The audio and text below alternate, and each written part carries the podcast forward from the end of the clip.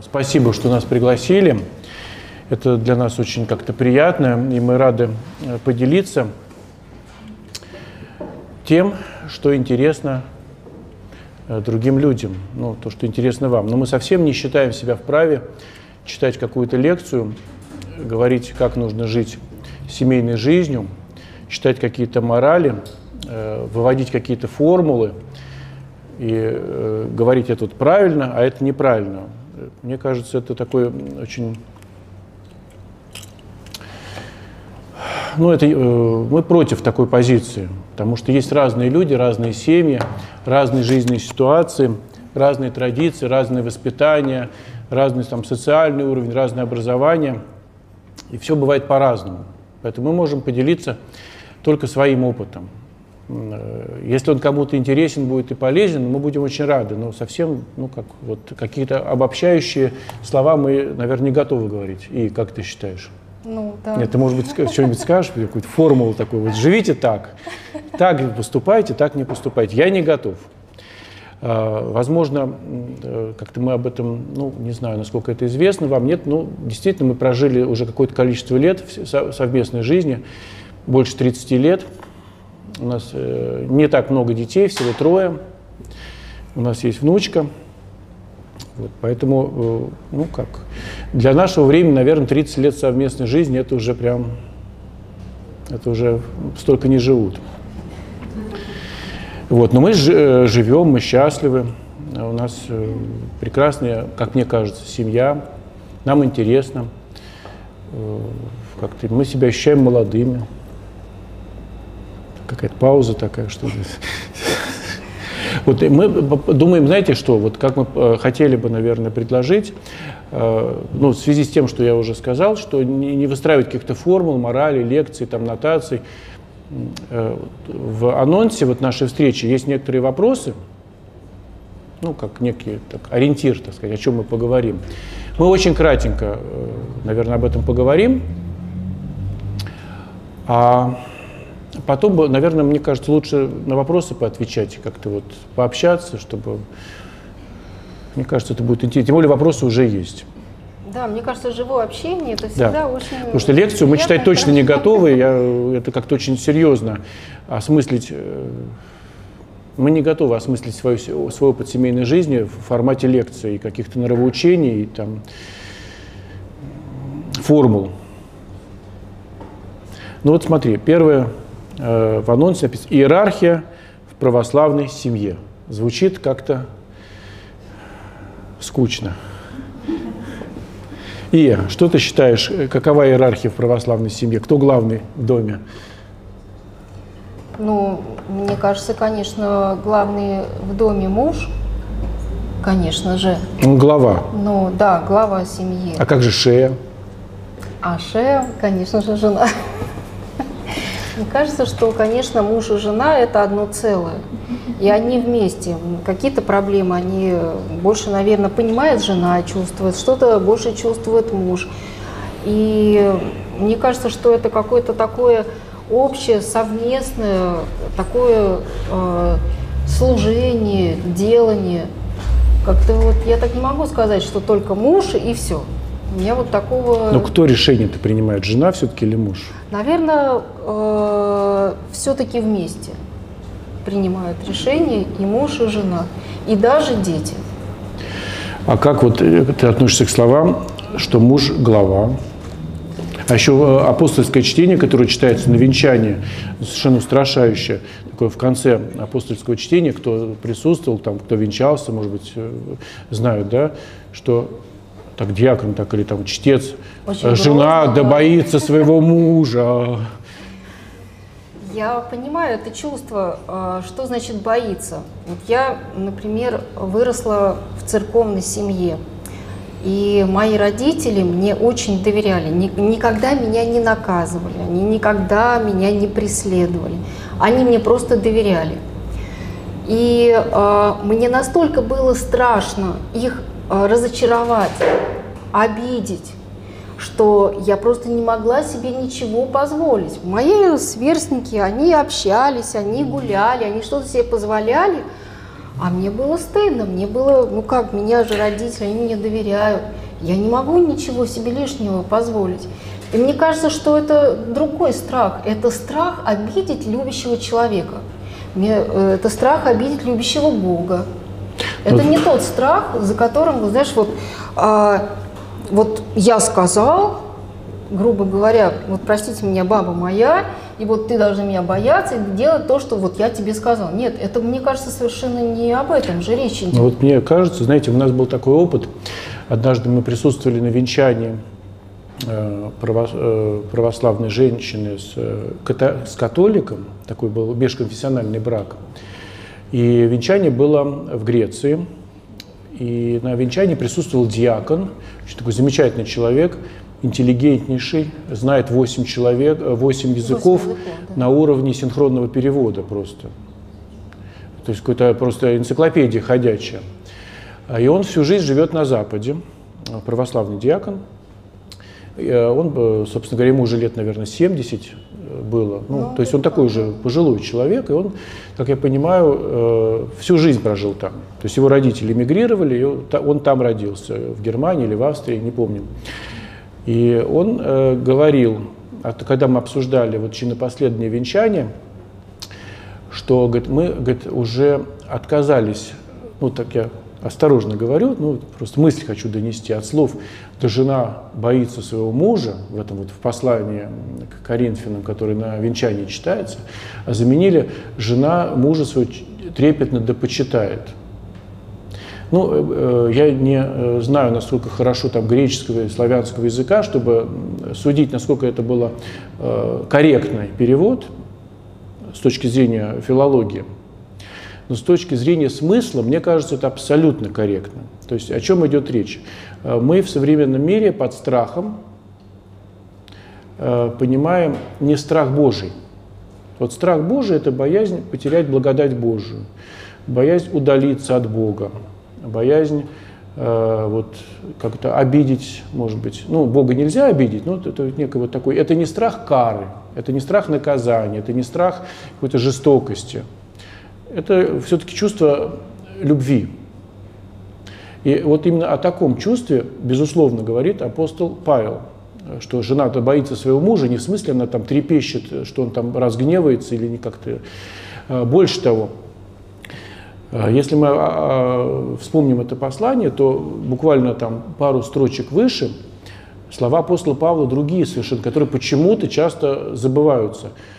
Мужья, мужья, да, да любите свои, своя жены, своих жен. Как самого себя. Нет, там ну, можно уточнить. То есть э, речь идет о том, что муж должен любить свою жену.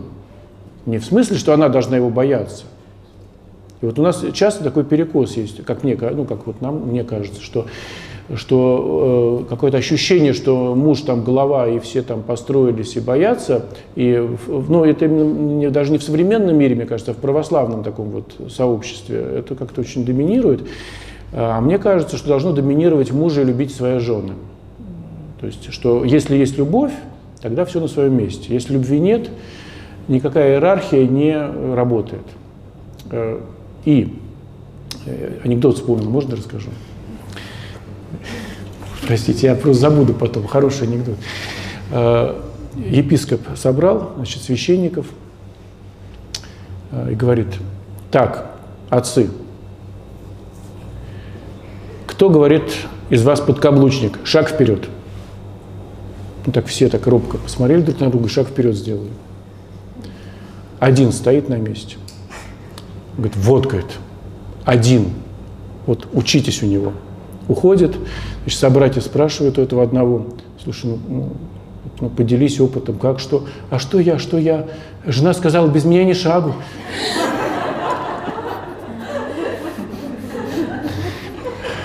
Ну, в общем, это юмор церковный. А, но а, что мне кажется, что а, да, муж поставлен главой семьи. Но это главенство, оно не, воз, э, ну, мое мнение, не возникает само по себе.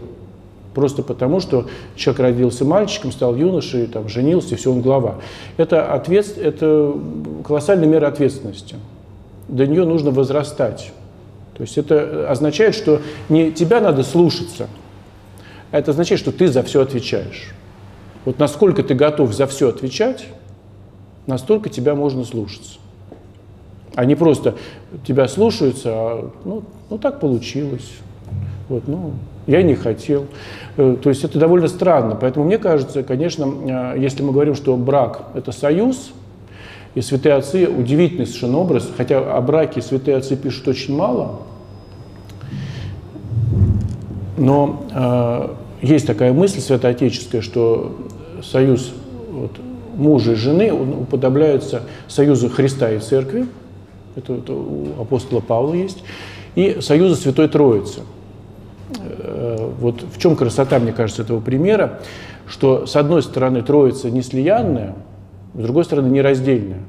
То есть, с одной стороны это единство, с другой стороны каждая личность остается личностью. Потому что мы в браке часто видим, на самом деле, как мне, ну, я не знаю, вот мне так кажется, что одна личность подавляет другую. И э, это проблема. Допустим, были чувства, была искренность, был интерес друг к другу, а потом интерес пропадает. Э, и, возможно, э, в том числе потому, что одна личность подавлена другой. Она перестала быть той личностью, которая была интересна. Так, в общем, итог про иерархию. И что скажешь? Кто кого слушается? Все слушаются Христа. В православной семье главой, главой семьи является, конечно, Господь Бог. Но мне кажется, что самое главное в семье – это должна быть любовь. Это самое главное. А все остальное это уже, это уже по ситуации, как бы разные. И э, муж, наверное, глава все-таки, ну, но в той мере, в которой он действительно э, от, э, духовно зрелый. То есть это не мгновенно происходит, это постепенно вот пара возрастает. Возрастание и уважение, действительно, это как-то со временем приходит, и это очень важно. И вообще мне кажется, что очень важно, когда муж и жена друг друга уважают с самого начала, с самого начала. Я никогда не понимала, когда мне рассказывают, что вот мы ругаемся, вот мы предъявляем друг другу какие-то претензии, вот он мне что-то сказал не так, вот он что-то сделал не так. Для меня это всегда было очень странно, потому что мне кажется, что самое главное в семье – это взаимная любовь и уважение – нужно быть добрым примером для своих детей. Никогда нельзя повышать тон, никогда нельзя раздражаться, там, предъявлять какие-то претензии. И на этом возрастает именно а, вот эта же иерархия. То есть дети видят отношение матери, что мать уважает своего мужа, она к нему хорошо относится, не предъявляет к нему претензий, с ним не ругается, не разговаривает с ним на повышенных тонах. Ведь действительно детям не надо ничего говорить. Для детей нужно быть добрым примером. И в нашей семье я вот могу сказать, что э, когда какая-то тяжелая ситуация, я не могу ее сама разрешить, я все время говорю, ну давайте спросим у папы.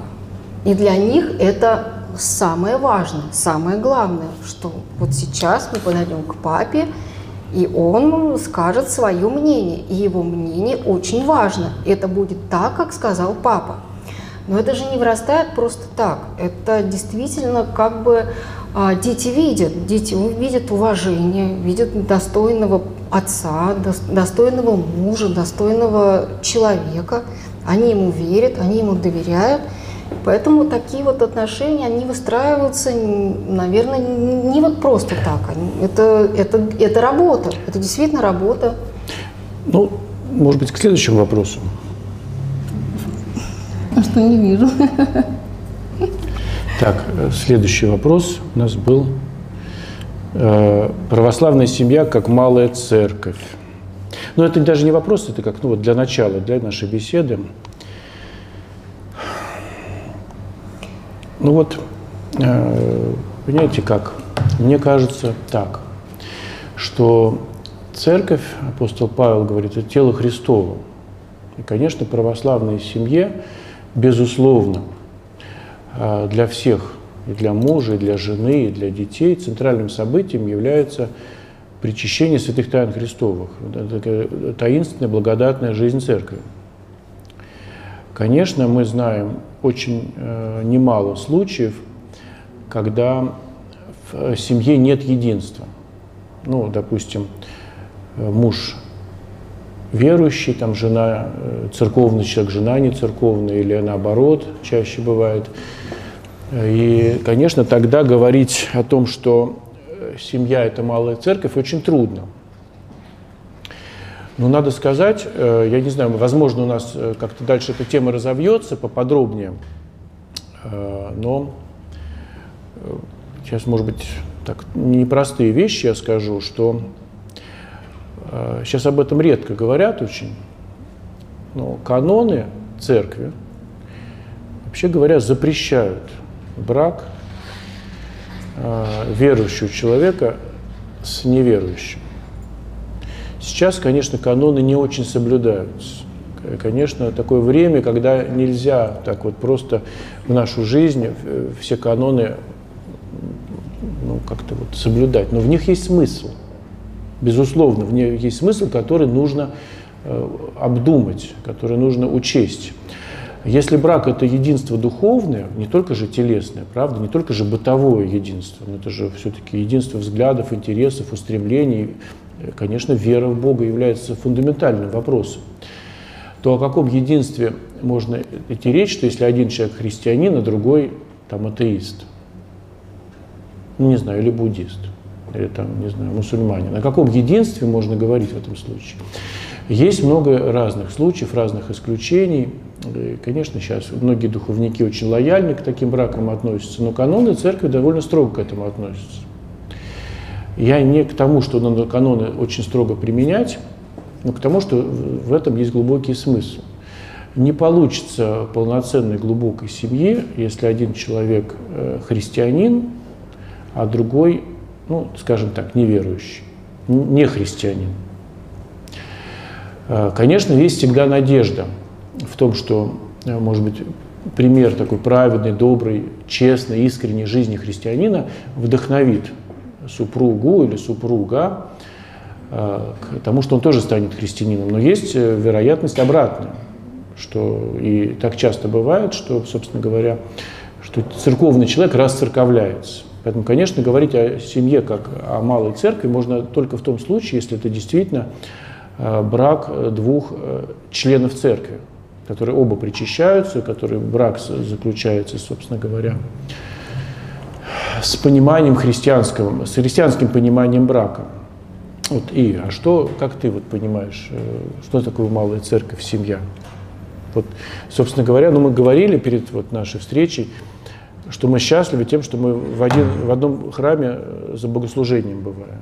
Ну, это очень важно. Это действительно для нас было самое важное, что мы делаем общее дело, что мы одно целое, что дети наши растут в вере и в храме, и что мы вместе причащаемся и присутствуем на таинстве Евхаристии. Мне кажется, что это самое главное. Ну, сегодня всех с праздником поздравляю. Да, да мы сегодня у нас вся семья причастилась. Мы да, просто... Слава Богу, это большая, слава Богу, это большая радость.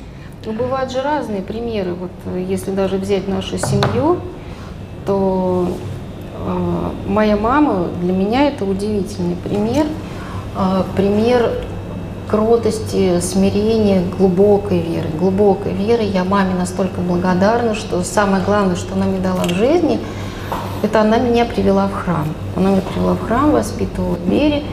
И мама всегда за нас молилась и молится. И я всегда знаю, что вот если мама стоит в своем святом углу и молится, значит, все, слава Богу. Мама вот как-то действительно для нас такая молитвенница, но все было не, не просто, потому что у меня рано умер отец, и у меня был отчим, которого я очень любила. Вот он, Царство Небесное, полгода назад умер – и у мамы не просто складывались отношения, потому что мама выросла в такой благочестивой церковной семье, а мой отчим, он э, очень протестовал, и он ругался на маму и говорил, что если ты пойдешь в храм, я тебя выгоню, я, вы, я выкину все твои иконы, не надо, чтобы ты ходила в храм, эти платочки, это мне все не нужно. И я очень страдала в детстве, потому что я понимала, что для мамы это очень важно. Но настолько мама для меня добрый пример, что она никогда, никогда не ругалась, никогда никого не подавляла. Она кротко, смиренно, ненавязчиво продолжала молиться, ходить в храм.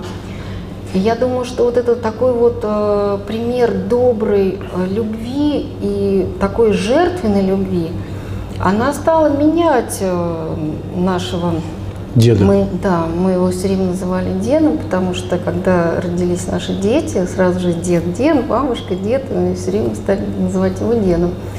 Она его стала менять, она стала менять его природу, он стал мягче, он стал задумываться, он стал ходить э, потихонечку в храм, многие вещи анализировал, и уже под конец жизни он всем всегда говорил, что жизнь без Бога, она не имеет никакого И смысла. можно я добавлю?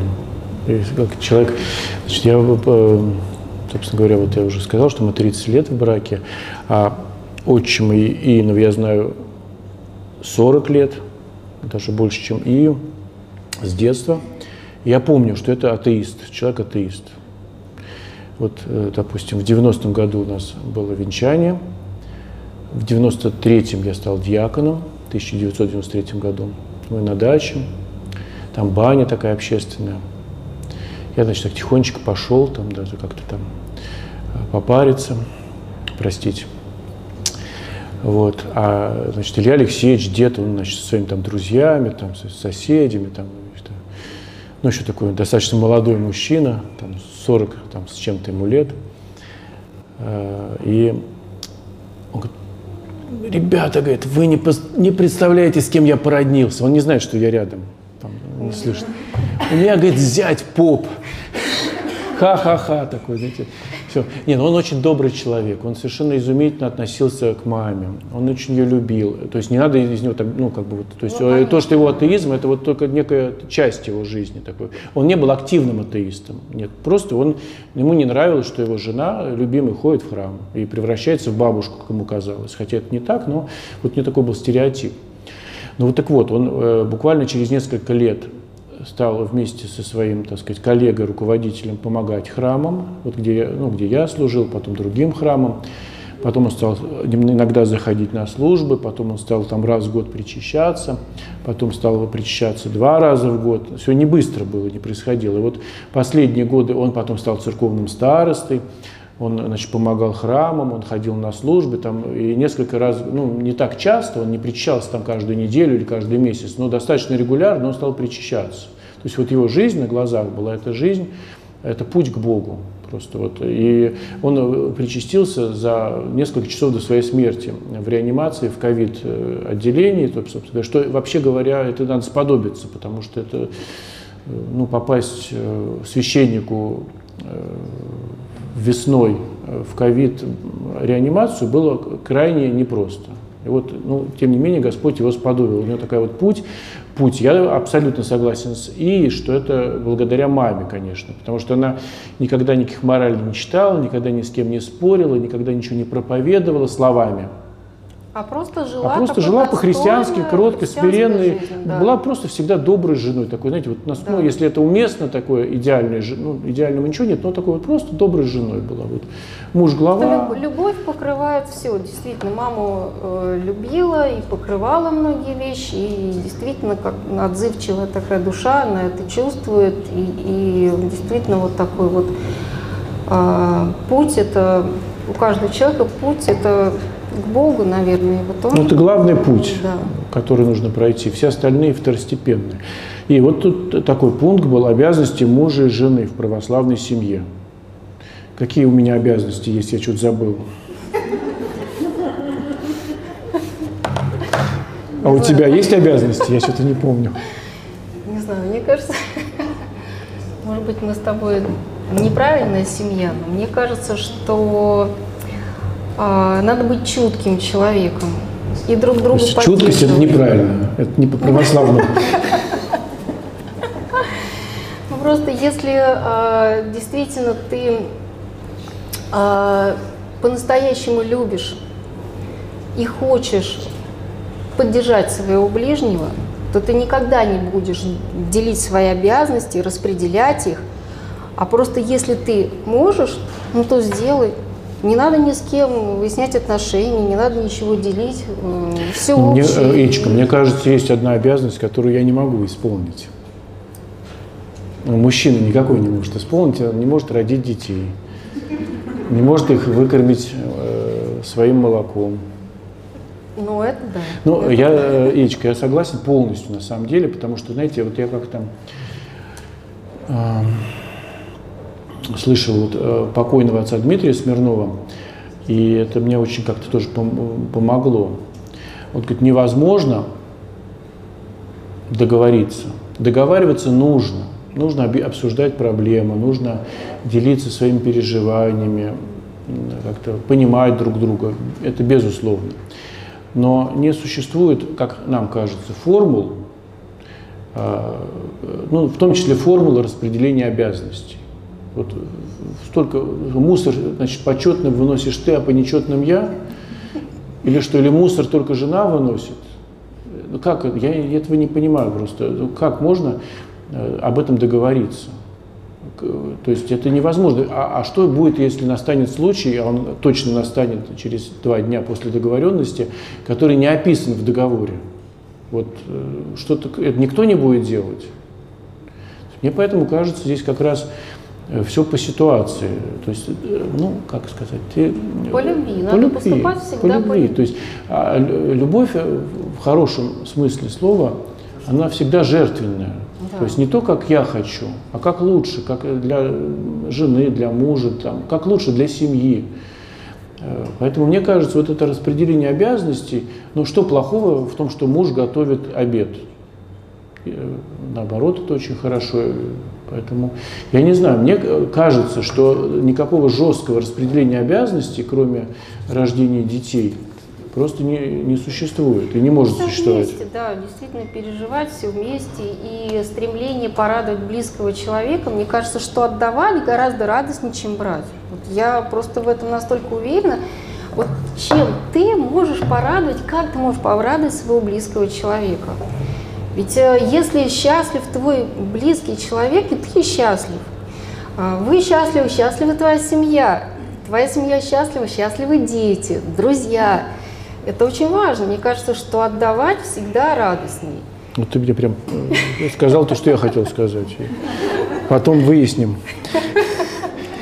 В общем, какой-то момент, э, конечно, не через год, и не через два, и не через пять супружеской жизни, я вдруг э, так вот, ну, мы обсуждали, это как-то взаимно произошло, понял такую вещь. А, Мне кто-то сказал когда-то, ну, там, там, ну, я сейчас немножко упрощаю, так, ну, для наглядности, ну, например, что у твоей там жены такой характер, ты с ним никогда не справишься. Это Я так-? Нет, это я так абстрактно. Нет, ну я, я упрощаю, но смысл в том, что вот есть такой характер, она говорит, вот ты там, тебе не, ну, не справиться. Я так крепко задумался, а зачем? Зачем мне справляться со своей женой? Мы что, воюем друг против друга? У нас что, какие-то разные цели. Э, И как-то вот пришло понимание того, что нужно сделать счастливым своего близкого человека. И это, с одной стороны, по-христиански, это жертвенно, это любовь, а с другой стороны, даже эгоистично вполне. Потому что если ты живешь рядом с счастливым человеком, то ты будешь счастливым. Если ты живешь рядом с несчастным человеком, ты будешь несчастным.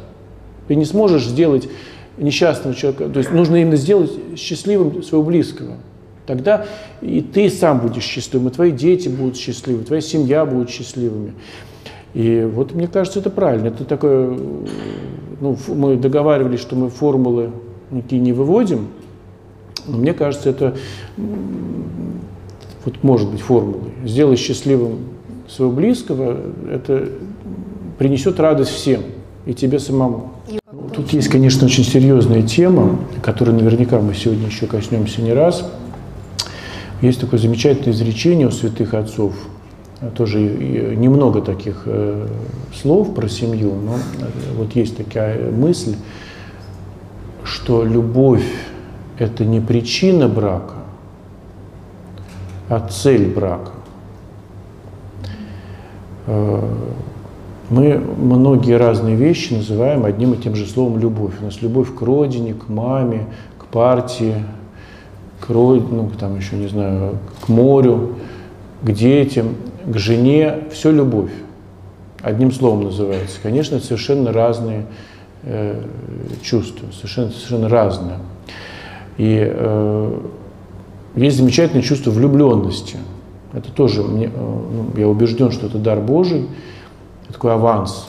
Господь показывает, это чувство может быть очень чистым, невинным, романтичным, красивым, э, наполненным самыми лучшими э, такими вот качествами. Э, но известно, что оно всегда проходит. У нее есть некий срок. И э, вот большой вопрос, появится на месте влюбленности любовь? Вот как я прочитал, я не помню у кого, мне это очень понравилось, это глубина этой мысли, что влюбленность это тоже дар Божий, это не то, что там, это не то, что чувство страсти, какой-нибудь там похоти или там греха, нет, это, это чувство может быть очень светлым, но оно обязательно пройдет, потому что на его месте должна появиться любовь. Вопрос, появится ли она, или просто будет утрачено чувство, а любви не появится. Это разные чувства. Вот э, влюбленность – это не дар, это некий аванс. Это, знаете, вот можно с чем сравнить. Э, многие э, люди, которые, когда воцерковляются, испытывают необычайный духовный подъем, такую некую прям вот ревность, готовность поститься, молиться, терпеть, там, какие-то подвиги, а потом это проходит. Господь показал, как может быть чему можно стремиться. Э, но это незаслуженно, это просто некий аванс, это просто так вот, ну, Господь показал. А потом, чтобы такого чувства вот, в молитве, там, в посещении храма, в духовной жизни достичь, нужно много потрудиться. Нужно очистить свое сердце, нужно ну, побороть свои страсти, свои прегрешения, и тогда Господь ну, посещает благодатью Божией. Вот то же самое, мне кажется, с э, любовью к человеку к человеку, что влюбленность проходит, Господь показал, как может быть. А появится ли на этом месте настоящая любовь, вот то, что, ну, как, э, что Христос говорит, нет больше той любви, чем жизнь свою отдать за други свои, за ближнего своего. Она по своей природе жертвенная. А, это вопрос. А, к чему я это говорил? Ну, о любви, о жертвенной любви. Э, ну да, то, что, конечно, э, вот любовь, как апостол Павел говорит, союз всех совершенств. А у нас страсти, у нас там гордыня, тщеславие, там, серебролюбие, э, чревоугодие, там, блудная страсть, уныние, отчаяние. С этим нужно бороться. По мере того, как мы очищаем свое сердце – Господь дает нам любовь. Вот апостол Павел, да, союз всех совершенств. Пока наша жизнь союз страстей и грехов, конечно, ну тут что, эгоизм, обиды, осуждение, ненависть, непрощение обид, осуждение. Вот, поэтому, конечно, мне кажется, что путь к настоящей любви, ну, я не то, что кажется, я абсолютно в этом уверен, что он вне духовной жизни, он просто невозможен. Поэтому, собственно говоря, с чем мы сталкиваемся? А у нас э, рушатся семьи, много причин для этого есть, но в том числе потому, что нет духовной жизни. Потому что влюбленность проходит, но если всех все устраивает, если как бы людям комфортно с друг с другом, там как-то удобно, э, достаточно цивилизованные, образованные, им как-то все, их все устраивает, ну, то может семья продолжаться. Если есть какие-то конфликтные острые ситуации, то семья разрушается. Они, как правило, есть. Христианская семья, она все-таки строится на духовных основах. Если есть духовная жизнь, есть духовное совершенствование, то Господь э, все больше и больше дает э, любви. Собственно говоря, И это счастье, это радость. Православная современная семья сегодня, какая она? И какая современная семья православная сегодня? Ну, наверное, должна быть крепкая. Православная современная семья все-таки должна быть крепкая, которая прошла через огонь, воду и медные трубы. А вот можно без этого, без как-нибудь сразу все по-хорошему? Наверное, правда, не, не, не, не получится. Вот, э, ну, как бы не скромно рассказывать о себе, но э, у нас были очень тяжелые моменты в семейной жизни, такие испытания. Э, и оборачиваясь назад, э, мы несколько раз об этом говорили, мы пришли к едино такому, ну, если я как-то не прав, ты поправь меня, пожалуйста, к выводу, что мы ничего, ни от чего бы не хотели отказаться. Нет, вообще. То есть вот этот любой тяжелый опыт, который был в жизни, он был не случайным. Он, он многое нам дал. То есть это было э, нужно. Без него бы мы не преодолели бы в себе многого. То есть, э, ну, там, это и болезни детей, и то, что там, между первым и вторым ребенком у нас было 9 лет такого, очень прям такого ежемесячного ожидания, что а вдруг мы сможет, сможем еще родить. Ну, э, и там э, годы такой бедности, там разные были испытания, и вот все они были нужны. Вот я э, абсолютно в этом уверен, что хотя как бы и не хочется вот таких вещей, ну, ну, как-то вроде по-человечески хочется, чтобы все хорошо было, как-то радостно, светло, но уверен, что это было э, ну, вот, конкретно нам нужно. И Но испытания не должны быть. Действительно, когда-то совсем мы еще были молодые, я отца Валерьяна спросила, батюшка, а как, э, как стяжать э, живую глубокую веру? И что такое вера? Он так на меня махнул рукой и сказал, вера – это дело наживное. И я думаю, что такое наживное? Сколько я еще буду наживать эту веру?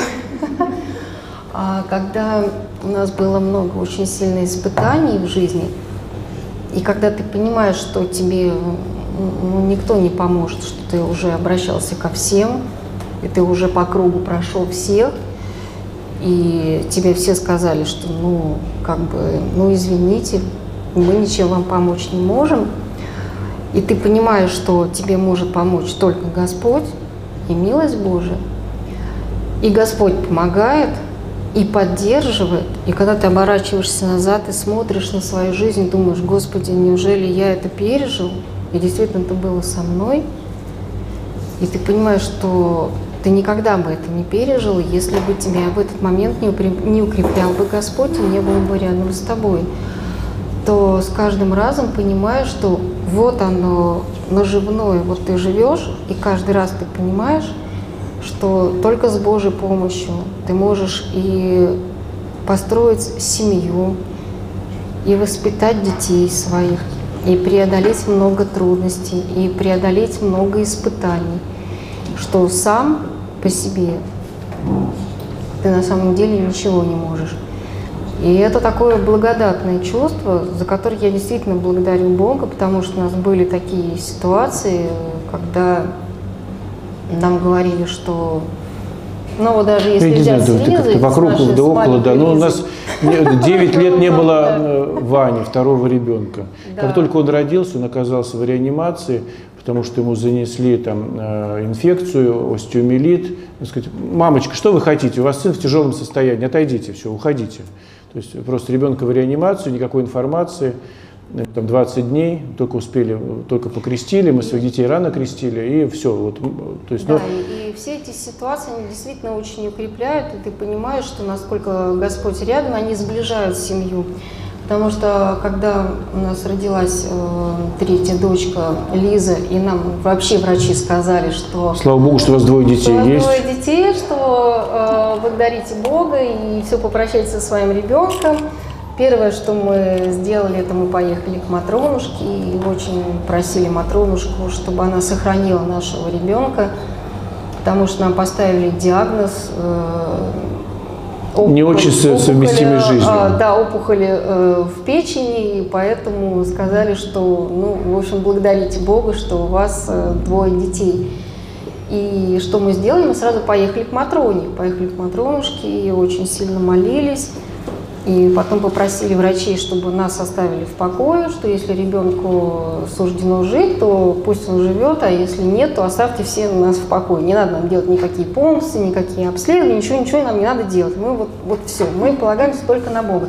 И эта ситуация сближает и, нас. Можно я тебя немножко перебью? Это вот просто э, ни в коем случае не означает, что не надо лечиться. Нет, ну конечно. Это нет, конечно, мы лечимся, конечно, медицину мы не отрицаем, но просто ситуация была такая, что врачи на тот момент сказали, что мы не знаем, что делать, ничего сделать нельзя, ну, да, то есть как-то вот они расписались. Но раз не знаете, тогда ну и не надо ничего делать, раз вы не знаете. То есть это не в смысле, что мы против медицины. Да, и эта, и эта ситуация настолько сблизила всю нашу семью, и что старшие дети, они э, были с нами, они говорили, что мама, что давай молиться, давай вот мы молимся, мы, мы вместе, там не переживаем, мы все это преодолеем. И действительно, с Божьей помощью мы, конечно, мы, мы все это преодолели, но вот эти вот дела наживное, я каждый раз понимала, что это такое, чем, о чем мне говорил отец Валерьян. И с каждым разом я понимала, что э, действительно ты приобретаешь духовный опыт, что семья – это и большая радость, и это и большой труд, и это испытание – которые надо вместе преодолеть, вместе. И такие трудности, они действительно очень сближают семью, и ты действительно духовно возрастаешь. Ты понимаешь, что да, Господи, ну, я... А потом, сколько у Лизы, ну да, досталось э, с Лизой, да, с года, да, все это прошло, бесследно все прошло. Все, все, то есть потом врач, врачи руками развели, говорят, ну, наверное, да, так бывает, мы не можем это объяснить. Очень такая ситуация, что полгода э, мы жили в таком стрессе, что вся семья бесконечно молилась, бесконечно молилась и смотрели за Лизой. Каждое утро Живет я прос... нормальный человек, да, здоровый, растет. смотрела, жив, жив ли у меня ребенок или нет. Каждое утро я благодарю. Представляете, какое-то чувство, когда ты просыпаешься, смотришь на ребенка и благодаришь Бога, что твой ребенок жив, у него все хорошо. Действительно научаешься за все, за каждое мгновение благодарить Бога. Меня многие спрашивают, почему все время радуетесь? Ну, как вот можно радоваться, когда вот это, вот это, вот это? Я все время всем говорю, вы знаете, жизнь это, это мгновение. Его надо чувствовать, надо Бога благодарить за каждое чувство, за каждое мгновение. Вот вы сейчас живете, вот рядом с вами близкие люди. Но будьте вы счастливы, но это же, но это же самое главное. Мы не знаем, что было, что будет э, дальше. Мы не можем повлиять на прошлое. Но сейчас, сейчас мы можем благодарить Бога. Вот сейчас. Самый главный момент, момент нашей жизни – это сейчас. Да, да. Вот на него мы можем повлиять, можем так я или иначе каждый, поступить. Да, я, каждый, я научилась это благодаря нашей младшей дочери. Когда я каждое утро просыпалась, смотрела вот так и говорила, Господи, спасибо тебе большое, она жива. А через полгода, когда мы пришли к врачам, они сказали, а что к нам пришли? У нас, у вас все хорошо. Ну как же вы нам поставили диагноз, вы сказали, что там три месяца нам осталось, там, что мы... Да вы что, такого быть не может, нам сказали. И я поняла, что действительно, что настолько все в руках Божьих, что я научилась, я поняла, что надо э, благодарить. Потом Бога был за... второй круг, потом у Лизы было год, э, с года до двух у нее было, по-моему, около десяти тяжелейших приступов бронхиальной астмы, там с госпитализацией, там с реанимацией. В общем, тоже мы, конечно, да, и вся эта ситуация, э, которую мы преодолели вместе, вместе преодолели, она нас очень сблизила. А, она была нам, наверное, дана для того, чтобы многие вещи научились видеть, ценить и действительно как бы понимая, что а, многие вещи не зависят от человека. Ну, как, как сейчас бывает часто, да? Ну, тут что греха таить, это всем известно, что эгоизм, так сказать, доминирует, э, как одна из таких основных качеств. Э, люби себя, ну, это все такое. Э, ну вот представьте ситуацию, там мальчики девочки растут там в семьях немногодетных, часто один-два ребенка, там на табуреточку встань, стишок прочитаю, там все умиляются, в ладоши хлопают, там просто ребенок... Нет, детей, конечно, надо любить без сомнения, это без сомнения. Но прям вот растят такого вот идола, которому все вокруг поклоняются. Вот два таких идола сошлись, два эгоиста, ну как их в чувство привести? Ну как их вообще любить научить? Ну только, через, только наверное, через испытание, то есть через какое-то вот такое вот самоотречение, самопожертвование, через терпение. Знаете как, есть такая формула, ну, мы договорились, что формул нет, ну, э, как-то другое слово надо, ну, такой есть закон, да, закон, что э, любовь живет только в смиренном сердце. Это из Евангелия. Господь гордым противится, а смиренным дает благодать. Смирение очень высокая добродетель, самая высокая. Да? А, а в смиренное, э, смирение рождается через терпение. То есть если человек не готов что-то терпеть в жизни, то там до смирения ну, просто ну, совсем далеко. Я опять смешное вспомнил. Давай, мальчик, рассказывай. Мы как-то лет наверное, 25 назад, может 20, был молодым священником, служил в центре Москвы. И нашим соседом по храму, это Замоскворечье, значит, там есть храм Екатер... великомученицы Екатерины на Ордынке. Это американское подворье. К нам в храм часто, ну, иногда приходил там настоятель, отец Даниил, по-моему, звали, и его матушка. Катерина, да? Катерина. Татьяна. А, Татьяна. Татьяна. У нас просто был предел Татьяны. Ага. Ну, неважно, такая интеллигентная семья, уже пожилые батюшка с матушкой, там, там 70 уже с лишним лет было. Они э, из, эмиграции, из семьи иммигрантов, ну, вернулись в 90-е годы, их командировали в Россию, вот в это американское подворье. Очень замечательные такие люди, все время интересно что-то рассказывали. Вот матушка рассказывает. Ой, говорит, я, говорит, ну, они православная семья, традиционная, там, такие, церковная.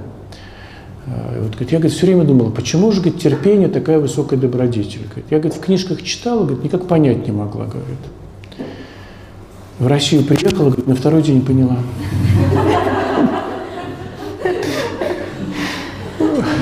Ну, в общем, без терпения не будет смирения, без смирения не будет любви. Так, ну что, подожди, мы как-то надо дальше надо двигаться. Значит, а, собственно, почти все прошли. Осталось еще... А, а, я хотел вот что сказать. Православная современная семья сегодня. Вот у меня есть такое а, наблюдение, размышление. Я хочу им поделиться. А, мне кажется, что мир за последние там даже 20 лет, а тем более там лет за 120, 20-21 век очень изменился, колоссально изменился. Новые технологии, э, э, так сказать, люди это такое расцерковление э, хри, традиционных христианских обществ произошло. Совершенно идеалы изменились, нравственность поколебалась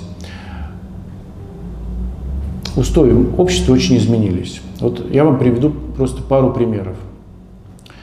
Мы, э, ну, наверное, почти все знают э, э, лучший или хуже евангельский текст. Вспомните, что, допустим, Христос идет, да, за ним следуют, вот они проголодались, сели на траву, нашли пять хлебов, две рыбки, значит, Господь разломил, благословил, раздали апостолы ели пять тысяч, как там, кроме женщин и детей, да, помните? Ели и насытились, кроме жен и детей. Я вот э, какой-то момент времени думал, ну, а сколько их там было? Ну, наверное, 10 тысяч. Женщин за людей не считали. Вот. А потом я просто уже достоверно узнал, что ничего подобного. Женщин там не было. Были единицы. Вот жены мироносцы, которые шли за Христом, там в Галилее и дальше. Это было исключение. Это были такие революционерки. Но не шла женщина слушать проповеди какого-то учителя. Она дома сидела. Это было против всех правил и устоев того времени. Что мы видим сейчас? Это евангельская история.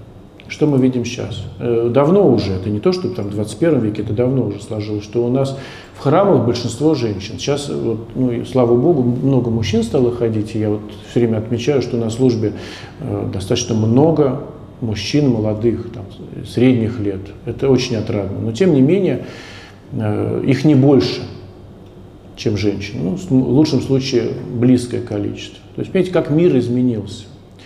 Допустим, возьмите другой факт, что, ну, я так примерно говорю, я не могу сказать, что у меня прям какие-то экспертные такие сведения, прям вот со статистикой, но что женщина, э, простите, семья э, даже в XIX веке была абсолютно экономически целесообразным союзом.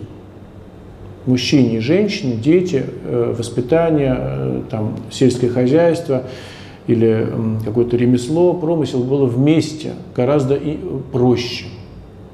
То есть женщина без мужчины не могла э, жить, это было крайне тяжело, там, одиночество или вдовство. Там. И мужчине без женщины, там, без семьи тоже было очень тяжело. А что мы имеем сейчас? что семья потеряла иметь экономическую целесообразность. То есть э, женщины прекрасно обходятся без э, мужей с точки зрения семьи, да, и мужчина не хочет на себя там ответственность взять и какие-то. То есть, понимаете, мир настолько изменился, что э, действительно, вот мое мнение, мне вот я так думаю, что у семьи есть только такой один серьезный корень – это э, вера христианская. Вот с точки зрения христианской жизни семья человеку нужна для того, чтобы рожать детей, для того, чтобы жить в христианском союзе, для того, чтобы не было там блуда или прелюбодеяния. То есть это обоснов... не экономически обосновано. Это обосновано духовно, нравственно, э, вот, идейно. Собственно говоря, э, женщины изменились. Если раньше женщина не могла пойти э, послушать учителя, пророка, там, Христа, то сейчас э, женщины абсолютно самостоятельные. Э, и государствами управляют, э, самолетами управляют, министерствами управляют, э, самые разные должности занимают. Сейчас мир сильно изменился. Самое э, ужасное, что и женщины не хотят создавать сейчас семью, Нет, ну это, детей, ну, да, что да. нужна карьера, Поэтому, собственно говоря, вопрос, карьеру. какая современная семья э, православная? Вот мне кажется, это та семья, которая действительно православная, у которой есть, кроме какой-то экономической внешней целесообразности, удобства, есть внутреннее устроение, что люди хотят жить нравственной жизнью, люди хотят жить христианской жизнью, люди хотят жить в традиционных ценностях. Но, э, наверное, я так предполагаю, мое мнение, что э, семьи могут быть очень разные. То есть вот этот такой традиционный уклад, что там муж охотник, жена хранитель очага, он ну не то, что как бы он не отменился, конечно, но он изменился. Могут быть разные совершенно ситуации. И жена может больше зарабатывать, чем муж, и э, ну что не изменилось? Не изменилось то, что мужчина не может рожать детей. Слава Богу, что это вот, как сказать, ничего с этим сделать нельзя. Вот. По крайней мере, пока. Но я думаю, что было бы ошибкой любую семью вписывать в какую-то рамку. Вот, вот только так правильно.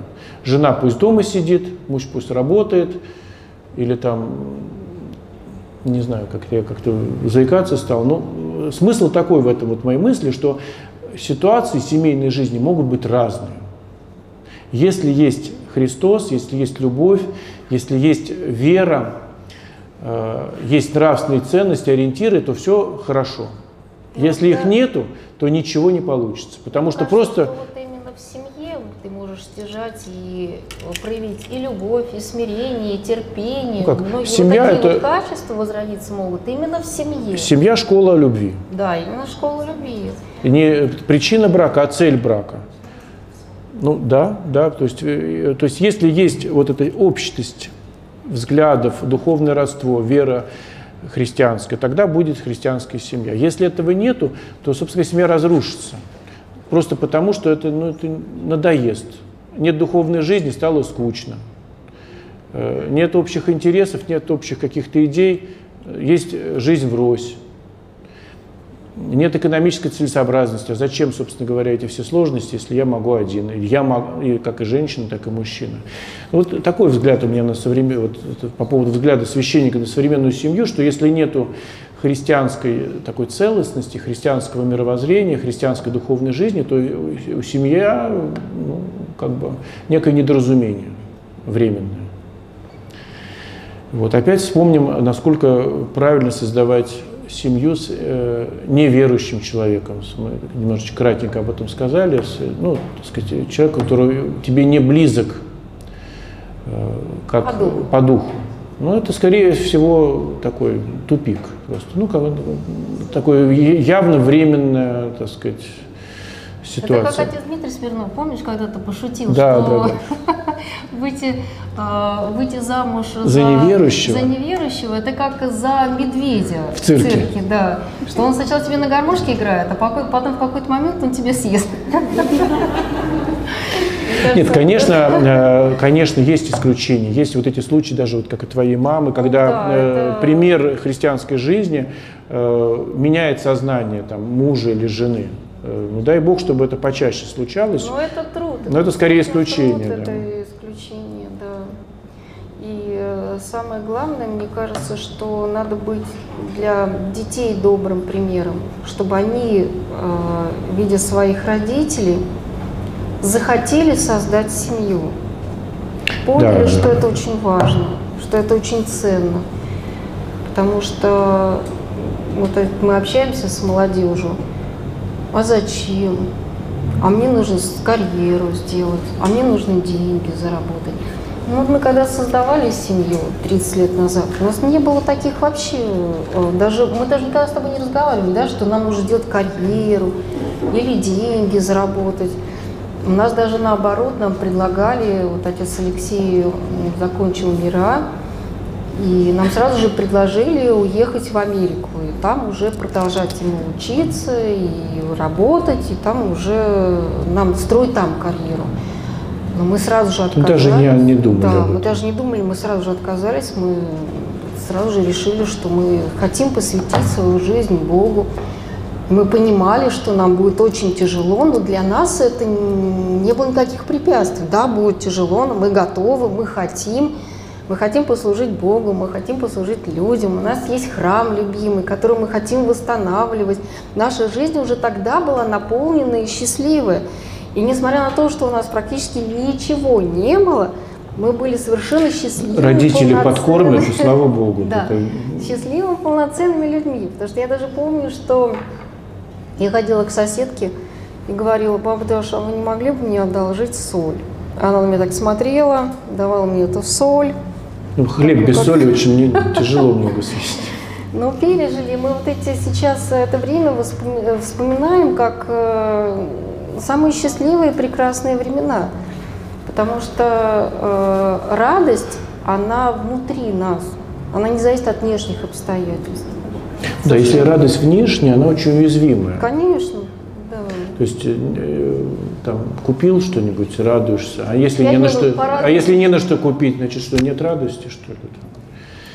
Нет, конечно, и это не значит, что нужно жить бедно там, или как-то нуждаться, но, конечно, хорошо, когда есть достаток, но если не уметь радоваться настоящим вещам, а радоваться только подменам таким, то это, конечно, тупик что нельзя э, страсть, когда, ну, это же, как мы все знаем, да, что человеческая природа повреждена грехом, есть страсти у нас, и когда э, радость это то, что мы удовлетворяем своим страстям просто, а, но это не радость. Так сложилось. И, да. У нас э, было, наши вот родители, было две компании молодежные, которые слились, ну, так сказать, пересеклись. Одна была заточена на летний отдых, вместе летом проводили в ней, другая зимой. Байдарки, палатки, да, да. И да. среди них были какие-то общие друзья, ну как-то вот все это пересеклось, и они объединились. И вот э, родители Иины, они были в женской этой самой компании, а моей в летней. В зимней, да. Мои в летней, твои в зимней. Да, да, да. И э, так получилось, что я родителей Ииных знал лет на 10 больше, чем Ию. Родители мне всегда рассказывали. Почему-то они не привозили Ию. Я не хотела, я не хотела. Я любила пионерские лагеря, и мне было это очень интересно. А когда в 16 лет пионерские лагеря закончились, и мне некуда было поехать, и я родителям говорю, куда вы там ездите? ездите? Тебе было Чего у вас 17 там?» Они говорят, да вот мы вот туда. Я говорю, давайте я с Ну, вами это, это, поеду». знаете, это ну, такие почтовые ящики, при них были турбазы. Да. То есть некая такая вот, ну, организованный отдых, но там были инициативные группы, наши родители были в этих инициативных группах, Такая которые это все... интересная жизнь, это гитара, это палатки, это звезды, это такая вот их дети, молодежь, причем разного возраста, которая видит своих родителей счастливыми, и они тоже между собой дружили. И э, вот когда у меня уже не было возможности ездить в пионерские лагеря, я говорю родителям, что ну давайте я с вами тоже поеду. И вот я приезжаю а, на водохранилище, смотрю на этих людей и вижу такого красивого молодого человека с огромными голубыми глазами. Я его вижу, и я понимаю, что я даже вот это действительно, как будто вот, вот Господь вот так вот, знаете, не было никаких сомнений. Я его вижу и понимаю, что это мой э, человек, с которым я готова прожить всю свою жизнь. И со мной была подруга, и я ее толкаю, говорю, Тань, Тань, ты посмотри, вот же он, вот кто он. Ну он, тот человек, с которым я готова прожить всю свою жизнь. А потом мы уже стали общаться, отец Алексей рассказывает, что он сразу же принял решение, тоже вот он меня увидел и понял, что Можно у него я- другие были планы. Можно на я расскажу о своем решении? Значит, я студент ну, Московского технического вуза, такого достаточно серьезного. И в моих планах учиться, жить студенческой жизнью, там, то есть точно не жениться. Ну, Просто вот точно, совершенно никаких планов жениться вообще не было. В ближайшее время даже думать об этом не буду. Но мне 20 лет, в принципе, простительно. В 20 лет не, не думать об этом. Я вдруг вижу э, ее и говорю, слушайте, я женюсь. На что мои, наши родители То есть сказали, как-то сразу «Да, я понял буквально ну, там хорошо». через несколько дней, что нет, это все серьезно. Это как-то я буду полным идиотом, если я не женюсь. Мы год встречались, э, причем встречались каждый день. Отец Алексей приезжал к нам домой. Я тогда не был отцом Алексеем вообще. Да, не был, не был отцом Алексеем, был Алексеем, и он приезжал, он каждый день мне дарил э, розы. Ну и ну не Красивые, каждый день, ну, да, раз- ну, небольшие через каждый день. Вы знаете, но самое интересное было, это когда в сентябре, по-моему, да, мы с мамой собрались строить Сергию Лавру, и я отцу Алексею говорю, что вот мы завтра с мамой едем в Лавру, и отец Алексей говорит, а я с вами поеду. Мы говорим, правда? Ну хорошо, а мы хотим там причаститься. И вот Алексей говорит, что я тоже хочу с вами поехать, я тоже хочу причаститься. Дело в том, что ей была, как уже говорил, церковной такой девочкой, причащалась, а у меня был тогда активный поиск смысла в жизни, веры. Это был 89 год, как раз в 1988 год, тысячелетие крещения Руси, появилась какая-то информация, там, книги, ну, что-то о христианстве. И я стал очень, вот, как-то сказать, в этом направлении искать. Я еще тогда не был прихожанином храма, я не причащался ни разу еще, но уже заходил в храм. То есть такой вот у меня был какой-то вот э, около церковный такой еще, ну, на подступах я был. И как раз, когда мы познакомились с Ией, она мне рассказала, что вот они хотят причаститься, я говорю, я, я, я да- вообще-то тоже бы хотел. И мы, да, мы вместе с моей мамой поехали в Лавру, но тут нас э, ждала... Мне объяснили, что нужно поститься, Да, что нужно читать правила к причастию. Вот, если не умею читать, так ну, хотя бы Иисусову молитву я там тысячу раз прочел. Иисусу молитву, да. И вот мы приезжаем в Троицу Сергию Лавру, стоим на исповеди. Первый по- подошел отец Алексей, поисповедовался. Это первая была исповедь. Я стояла э, за отцом Алексеем. Так, сейчас, мне- это был архимандрит Виталий, он покойный уже, это э, такой э, ну, друг отца Кирилла Павлова. Он, э, мне кажется, они по возрасту примерно одного возраста, может быть, там не- небольшая разница у них, возможно. Моя первая исповедь. И он мне говорит, «Э, ты не хочешь духовное образование получить? А я студент технического вуза. Я говорю, ну, я не знаю, я не знаю, у меня я разочарован в техническом своем образовании. Был на третьем, по-моему, на четвертом курсе, на четвертом. Вот, и, ну, может быть, я не знаю.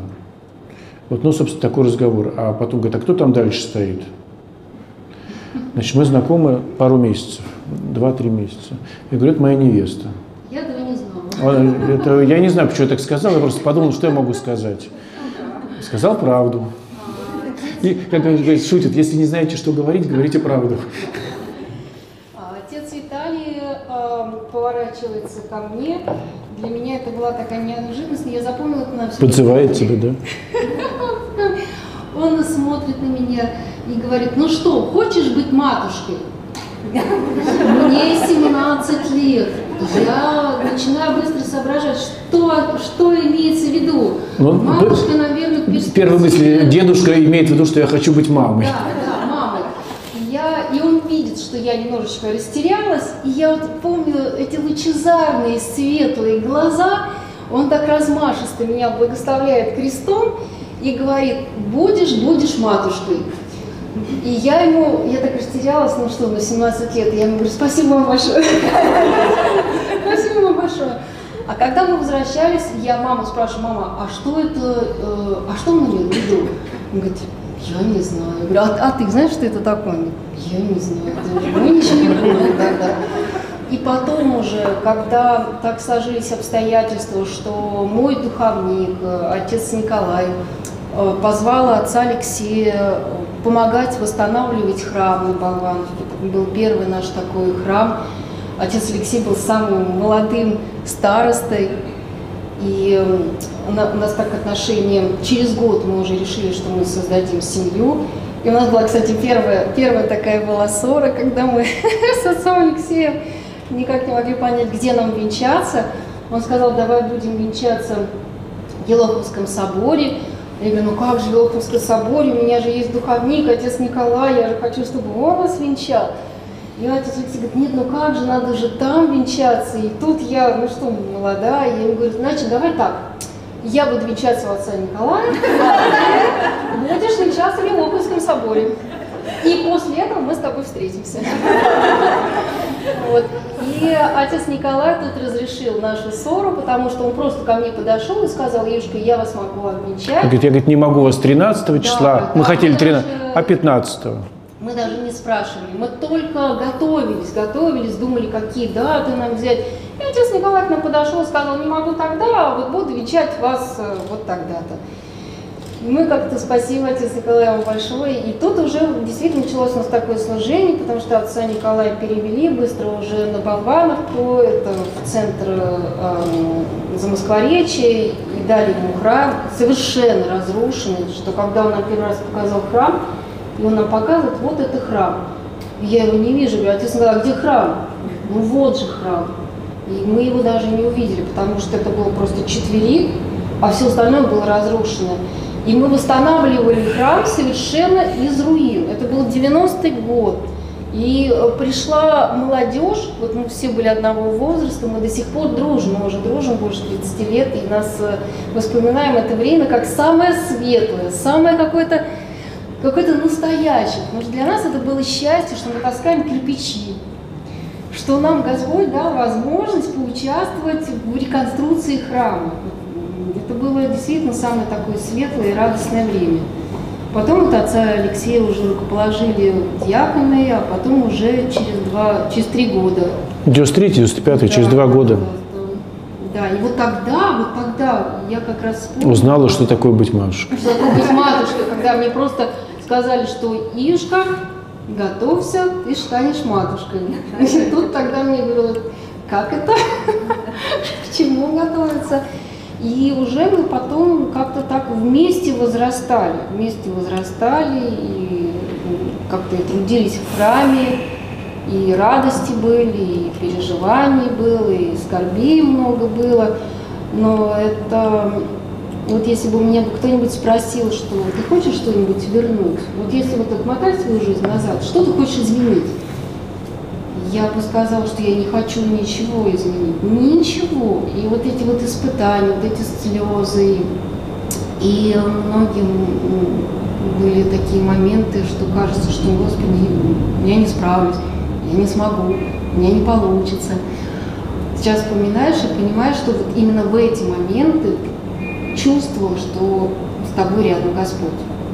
Вот действительно, не надо бояться испытаний, не надо бояться сложностей, потому что именно в этот момент больше всего ты чувствуешь рядом с собой Бога. Что так вот смотришь на это, думаешь, Господи, неужели это было, и я это смог преодолеть? Не я, нет, не я, не мы, только с Божьей помощью. И это действительно очень сближает семью. И это очень ценный такой опыт, действительно вот как вот э, в копилку своей такой вот духовной жизни и опыта духовного. Ну что, перерыв? Давайте отдохнем чуть-чуть. Потому что мы вроде исчерпали свою программу. А дальше вопросы. Так, ну, давайте наверное, продолжим. Да. Э, первый вопрос, э, который вот на листочке напечатан. Что значит православная жена? Звучит как-то страшновато.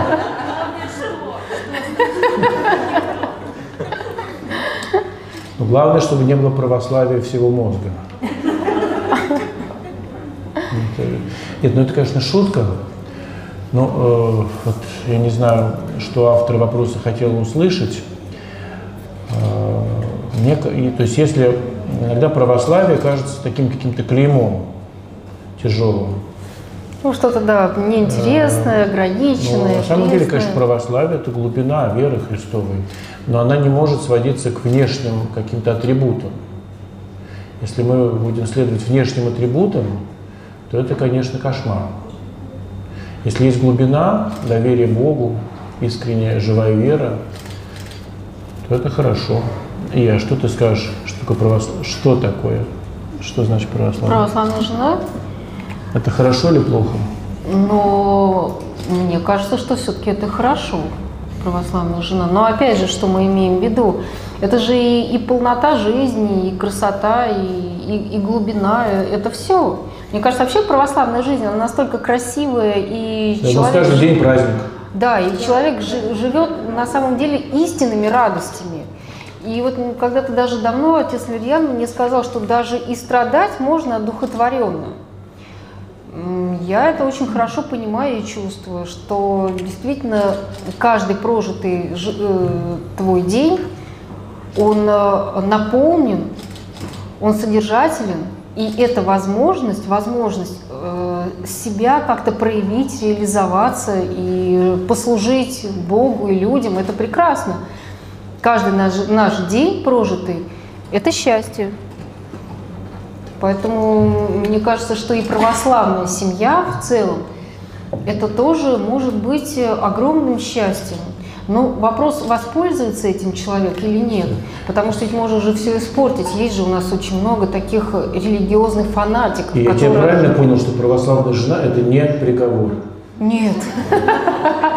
Нет, но понимаешь, есть же э, православные фанатики, которые почему-то э, все умудряются разрушить. Разрушить, потому что мне кажется, что это, наверное, какое-то как фарисейство, что ли, что ты должен без конца поститься, без конца молиться, прогибать под это всю свою семью, детей, мужа, всех-всех-всех.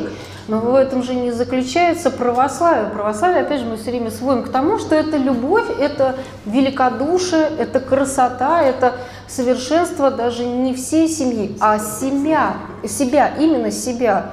Ты совершенствуйся, ты живи православной жизнью, радуйся, э, возрастай духовно и будь добрым примером для своих детей. Мне, кстати, сегодня очень порадовало, правда, хочу с вами поделиться. А, наш сын Ваня, ему 18 лет, ну, сейчас они все э, учатся на, удален, на удаленке, и они собрались всем своим классом, они уже сейчас уже студенты, но они очень дружат. Они поехали к моей маме на дачу, и э, сегодня ночью, перед праздником, они пошли купаться. Купаться, у нас там есть купель, и у нас была такая добрая традиция, которой мы придерживались да, с очень много лет. Мы всегда купались в этом источнике перед крещением. И наши дети э, всегда были с нами. Мы всегда пели тропарь, потом э, обязательно купались, и потом прям практически крестным ходом возвращались домой. И мама сказала, ты знаешь, они сегодня пошли все купаться перед праздником. Для меня это было такое счастье, потому что я поняла, что вот именно такой добрый пример. Вот они эту традицию а, у нас взяли ее поддерживают. Я говорю, мама, я даже не могу в это поверить. Я говорю, что действительно купались? Говорит, да, они говорит, ночью купались, а утром пошли и причащались. Но действительно для православной семьи это действительно большая радость, потому что мы видим в этом добрые плоды. Никто никого никогда не заставлял, не принуждал, мы просто искренне и честно жили э, глубокой верой и хотели, чтобы дети наши так жили. И вот эти вот добрые плоды, они не могут не радовать.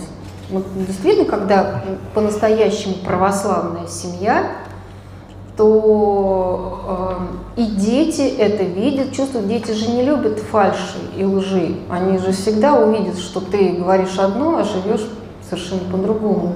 Ну да, говоришь, читай книжки, а сам телевизор смотришь. Ну, дети, да. дети понимают, что надо говорить, говорить, читай книжки. А можно сидеть и телевизор Или смотреть. не надо ругаться, а потом начинаешь ругаться. Ну, то есть, как бы действительно, православие, я считаю, что и православная жена – это очень хорошо, но главное, чтобы это было истинное православие. И истинное православие, оно прекрасно, оно действительно красиво, и человек живет во всей своей полноте и красоте. И щедро делится своей красотой и полнотой со всеми. И, конечно же, с детьми и с теми, с кем ты живешь. Так, ну как, э, э, вопрос читать или из зала? Читать? Или вопросы есть? У кого есть вопрос? Если есть, ну как-то скажите. Поднимите. Слушаем, да. Погромче говорит. Спасибо вам красивое. Так, как приятно на вас смотреть, всегда приятно смотреть на счастливую семью. А, Ну, я не знаю, вопрос или не вопрос, может быть, даже как комментарий. Слушаем, слушаем. Просто не слышно. А, У нас, а, значит, в воскресной школе такая, в общем, такая дружная православная тусовка. И как-то одна женщина, она говорит, приезжайте ко мне на колядки. Мы к ней приехали, а муж у нее совершенно неверующий, в храм не ходящий. И вот, значит, у нас весело очень, то есть мы повеселили, потом сели за стол. И муж такой сидел сначала мрачно, потом смотрит на нас и говорит, а нормальные вы люди, несмотря на то, что православные. Э, я хочу сказать, что не всегда бывает так, что соединяются какие-то люди, да, потому что мы, в общем-то, из достаточно атеистичной семьи, э, среды советской, да, то есть э, поженились, а кто-то ну, зацепил да, вот эту информацию и уже пошел по духовному возрастанию. Эта семья есть, и э, кто-то пошел, а кто-то не хочет идти. И таких, мне кажется, очень много. То есть вот идет вот как бы такой вот... ну, это вот не вопрос, это, наверное, Да, я тоже отвечу на ваш не, не вопрос. Есть э, действительно такая ситуация, и надо понимать э, разницу. Апостол Павел говорит, что если жена верующий, муж неверующий хотят жить, пусть живут. Неверующий супруг посвящает чьей супруга верующую. И он это еще повторяет, как бы симметрично, если жена неверующая, если там муж неверующий, то есть в равной степени. Это как раз про эту ситуацию, когда была семья, и потом один из супругов стал верующим. Раньше было оба неверующих, теперь один верующий. То есть вектор направлен к Богу. И, скорее всего, и второй супруг тоже воцерковит. Ну, может быть, не сразу, но постепенно, если верующий человек будет жить достойной жизнью, будет добрым примером. И совершенно другая ситуация, когда, допустим, жених и невеста, один верующий, другой неверующий. И они создают семью. Это абсолютно другая ситуация. То есть нет семьи, нет еще э, ничего нету. Скорее всего, верующий человек потеряет веру или там расцерковится. Ну, с большой вероятностью. Конечно, бывают исключения. Но это разные ситуации. Мы все ну, как бы пережив вот Советский Союз, мы, как, чаще всего так и бывает. Один верующий, другой неверующий. Вопрос такой есть. А, мне кажется, очень хороший вопрос. Сейчас мы разберемся тут, выведем на чистую воду. Проблема многих девушек. А, Всегда нравятся не те, кому нравимся мы. В чем причина? Как будто на подсознании строим сценарий на отсутствие нормальных отношений. И ну это тебе отвечать за девушек. Почему тебе не тем нравится? Почему девушкам не те нравится? Но это такой вопрос, конечно, сложный. И тогда можно я начну, а ты потом добавишь. Есть э, другой вопрос, известный такой, не, не помню откуда, почему хорошим девочкам нравятся плохие мальчики. Я сразу вспомнила отца Дмитрия Смирнова, который сказал, что жареная картошка Нет, это нет. вкусно, но вареная нет. А про это самое... А, ты уже говорила про медведя в цирке, да? А, да, да, да. Ну, понимаете, мне кажется, это не только к девушкам относится, но и к молодым людям тоже. Суть вот в чем, как мне кажется, как мне видится, что наша человеческая природа, она греховная. И мы очень часто поступаем по страстям.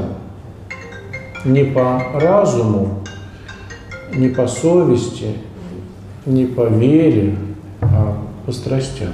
Как сохранить чуткость друг к другу?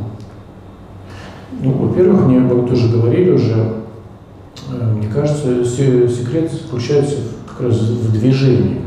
Если есть духовная жизнь, есть саморазвитие, духовное развитие, профессиональное какое-то развитие, личностное развитие, то тебе самому интересно. И с тобой интересно.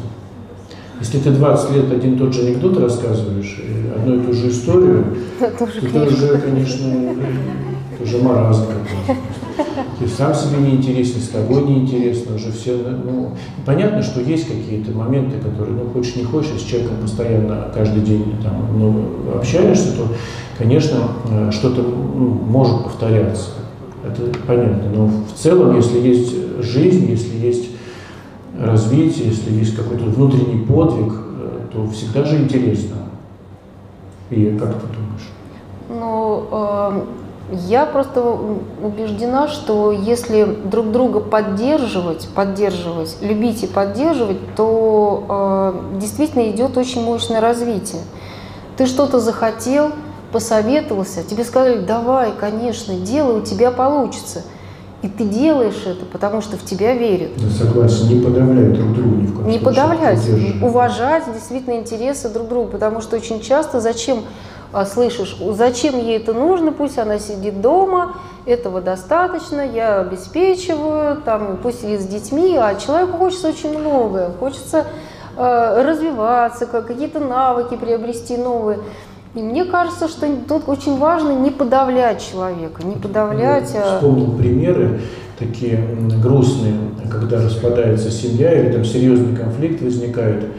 А, причем не когда муж, э, нехороший человек бросает семью там, и как-то что-то, не а когда жена, а, такие тоже случаи бывают, начинает тяготиться своим мужем, там стал скучным, неинтересным, там, посматривать на других мужчин или как-то что-то, себя как-то развлекать.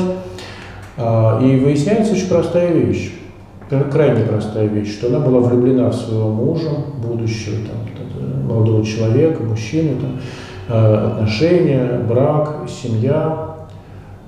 А потом она его посадила дома. Туда не ходи, с этими не общайся, это не надо это делать. И он стал ей неинтересен. Она сама его сделала неинтересным. Он просто вот как бы, ну, это, конечно, тонкий момент, потому что, помните, мы вначале говорили, что союз мужа и жены подобен союзу Святой Троицы. И не слитно, и не раздельно. То есть, с одной стороны, единство, с другой стороны, каждая личность остается самостоятельной личностью. Если одна подавляет другую, то неинтересно. Все, подавили, и дальше все. Поэтому, конечно, чтобы было развитие, нужно помогать развиваться, а не подавлять друг друга. Так. Пашка, может, какие-нибудь вопросы есть? А я вот сейчас мы прочитаем, может быть, как раз и вопросы появятся. Что так, Нет, если есть, вы прям как-то скажите, или там Катя говори. Здравствуйте еще раз. Хочу задать вопрос, что ну, так как по роду своей деятельности общаюсь с детьми очень много и часто слышу о том, что я ненавижу свою маму. То это мне так попадается, но очень много девочек а, обвиняют своих мам в том, что те очень плохо и жестко к ним относятся, включая там выпороть, побить.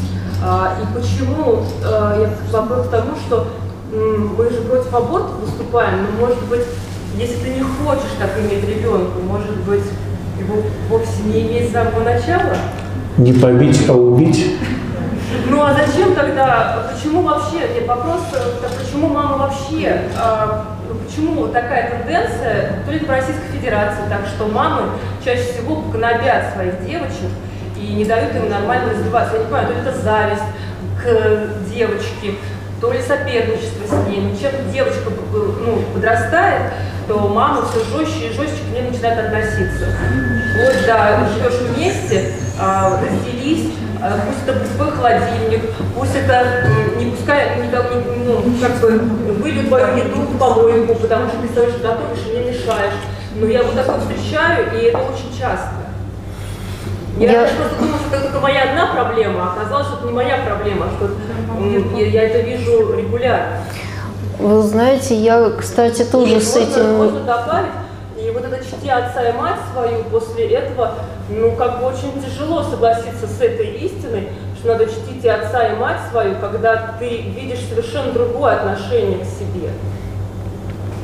Спасибо. Это, кстати, действительно проблема, потому что в Инстаграме мне стали писать женщины, что э, вы все время говорите, э, радуйтесь и благодарите за все Бога, а как я могу радоваться, когда моя собственная мама э, меня ненавидит и всю жизнь ко мне так относилась. И для меня это тоже большое очень потрясение, потому что я вижу этих искалеченных людей, несчастных и искалеченных, которые сами не способны любить, они хотят, но они не могут, и не способны создать вот эту вот Викторию тоже, да, Нет не- примера, да? нету доброго такого примера. И для меня это действительно просто, может, батюшка, ты скажешь, какая-то... Э, э, То есть как бы что мы э, и соглашаемся, что это есть. Это есть, Безусловно. действительно, есть искалеченные, Э, несчастные. Я все-таки очень надеюсь, что не большинство, но э, заметное количество таких э, людей есть. Мне кажется, что это просто... Вот знаете, есть духовные проблемы у человека, у всех нас, ну, в большей степени, в меньшей степени. Бывают ну, там психиатрические проблемы у человека, а бывают духовные и психиатрические проблемы у общества. Вот мне кажется, у нас общество глубоко больно, семья, э, собственно говоря, тут э, кризис семьи, так мягко говоря, да, то есть нету э, полных семей мало. Даже если семья полная, формально, там муж и жена вместе живут, то нет у них тех добрых, теплых отношений, нет любви к детям, вот эти конфликты, там, страсти, это все, конечно, отражается. То есть это несчастная женщина, которая не вот так как-то себя ведет по отношению к своей дочери, ну, там, будь то из зависти, или будь то из глупости, или там, ну, я не знаю, из каких-то из того. Это несчастный человек, конечно. Может быть, не было доброго примера. А мне еще кажется, что это то поколение, которое пыталось воспитывать детей без Бога. Жестко, без Бога, и считалось, что проявить сострадание ребенку, э, любовь показать, обнять, считалось какой-то слабостью что нужно было воспитывать жестко, что как-то зачем тебя жалеть, почему я тебя должна жалеть. Мне кажется, что это такое не церковное, не христианское сознание, которое разрушает и саму мать, потому что все-таки мать должна проявлять свою любовь, ласку, нежность, самые красивые такие нежные чувства. Она их в себе подавляет, и в результате девочки настолько тоже несчастные, настолько они закомплексованные, настолько какие-то выросшие без любви. И вот это вот поколение, мне кажется, что им не христианское поколение. Потому что вот я знаю, что мне рассказывала мама, что воспитывали вообще, вот, наверное, кто-то знает, по споку, да? Вот, по споку. Не подойди, не обними, пусть кричит там всю ночь, не надо там кормить, э, когда ребенок просит, жестко. Вот в этом воспитании нету никакой любви, никакого сострадания к ребенку. А именно мать такая а, чуткая, отзывчивая, вот такой с христианской душой, ведь она что дает ребенку? Она в первую очередь дает ребенку любовь, тепло и свое такое вот как-то участие, бесконечное участие. Но вот наше поколение, вот наше поколение, они были, к сожалению, воспитаны без Бога. И вот так вот жестко, и, и действительно я очень много сейчас встречаю, мне пишут, ну как можно радоваться, когда родная мать тебя до сих пор не любит. Мне 50 лет, и она до сих пор меня не любит. И я тоже не хочу никого любить. А как разговаривать с этим человеком? Я пытаюсь объяснять и говорить, что вы постарайтесь любить, вы постарайтесь вокруг... Простить хотя бы. Простить. Хотя бы прос- простить, принять. Это поколение тоже несчастных людей, потому что они выросли, это вот действительно у них самое главное отняли, это живую глубокую веру. Я не знаю, это, э, согласитесь, нет, у меня есть такое соображение на этот счет, что сейчас очень преувеличено значение такой психологами детских э, травм. Безусловно, это существует. Безусловно, это, может быть, программирует человека и делает его во многом уязвимым, безусловно. Но вот я думаю, я в этом убежден, что если человек нашел Христа, встретил Бога, и Христос вошел в жизнь, человек кается в своих грехах, причащает святых тайн Христовых, то благодать Божия уврачует все это. То есть вот для неверующего человека действительно, наверное, это вот, так сказать, история, о которой часто говорят психологи, о детских травмах, причинах, ну, да. Но для верующего человека, мне кажется, все искать в неком безбожном детстве – это ошибка. Благодать Божия сильна уврачевать все. И таких примеров очень много. Просто э, что, происходит, ну, как мне вот видится, что человек, когда ищет причину, ну, допустим, виноват дедушка, там, бабушка, мама, он снимает с себя часть ответственности, а может быть и всю ответственность. Вера Христова говорит, не оборачивайся назад. Все это было, прости, иди дальше. Господь тебе поможет. Благодать Божия тебя исцелит. Э, это требует от тебя усилий. Я должен простить, я должен усилия над собой сделать, я должен укрепить свою веру, я должен э, научиться любить, э, научиться делать добрые дела. Это подвиг. Современный человек не хочет подвига, он хочет объяснения тому, почему у него плохо, и какой-нибудь психологический такой как бы момент, технику, технологию, как, как это все преодолеть нужны личные усилия, благодать Божию. Если это соединится, то это, это исцелится. Не знаю, Катя, ответили, нет? А как чтить отца и мать? Простить. Хотя бы простить. Пожалеть. Это несчастные люди в любом случае. Несчастные люди, которые не, не сумели любить своих детей. Это молиться, простить, Бог им судья.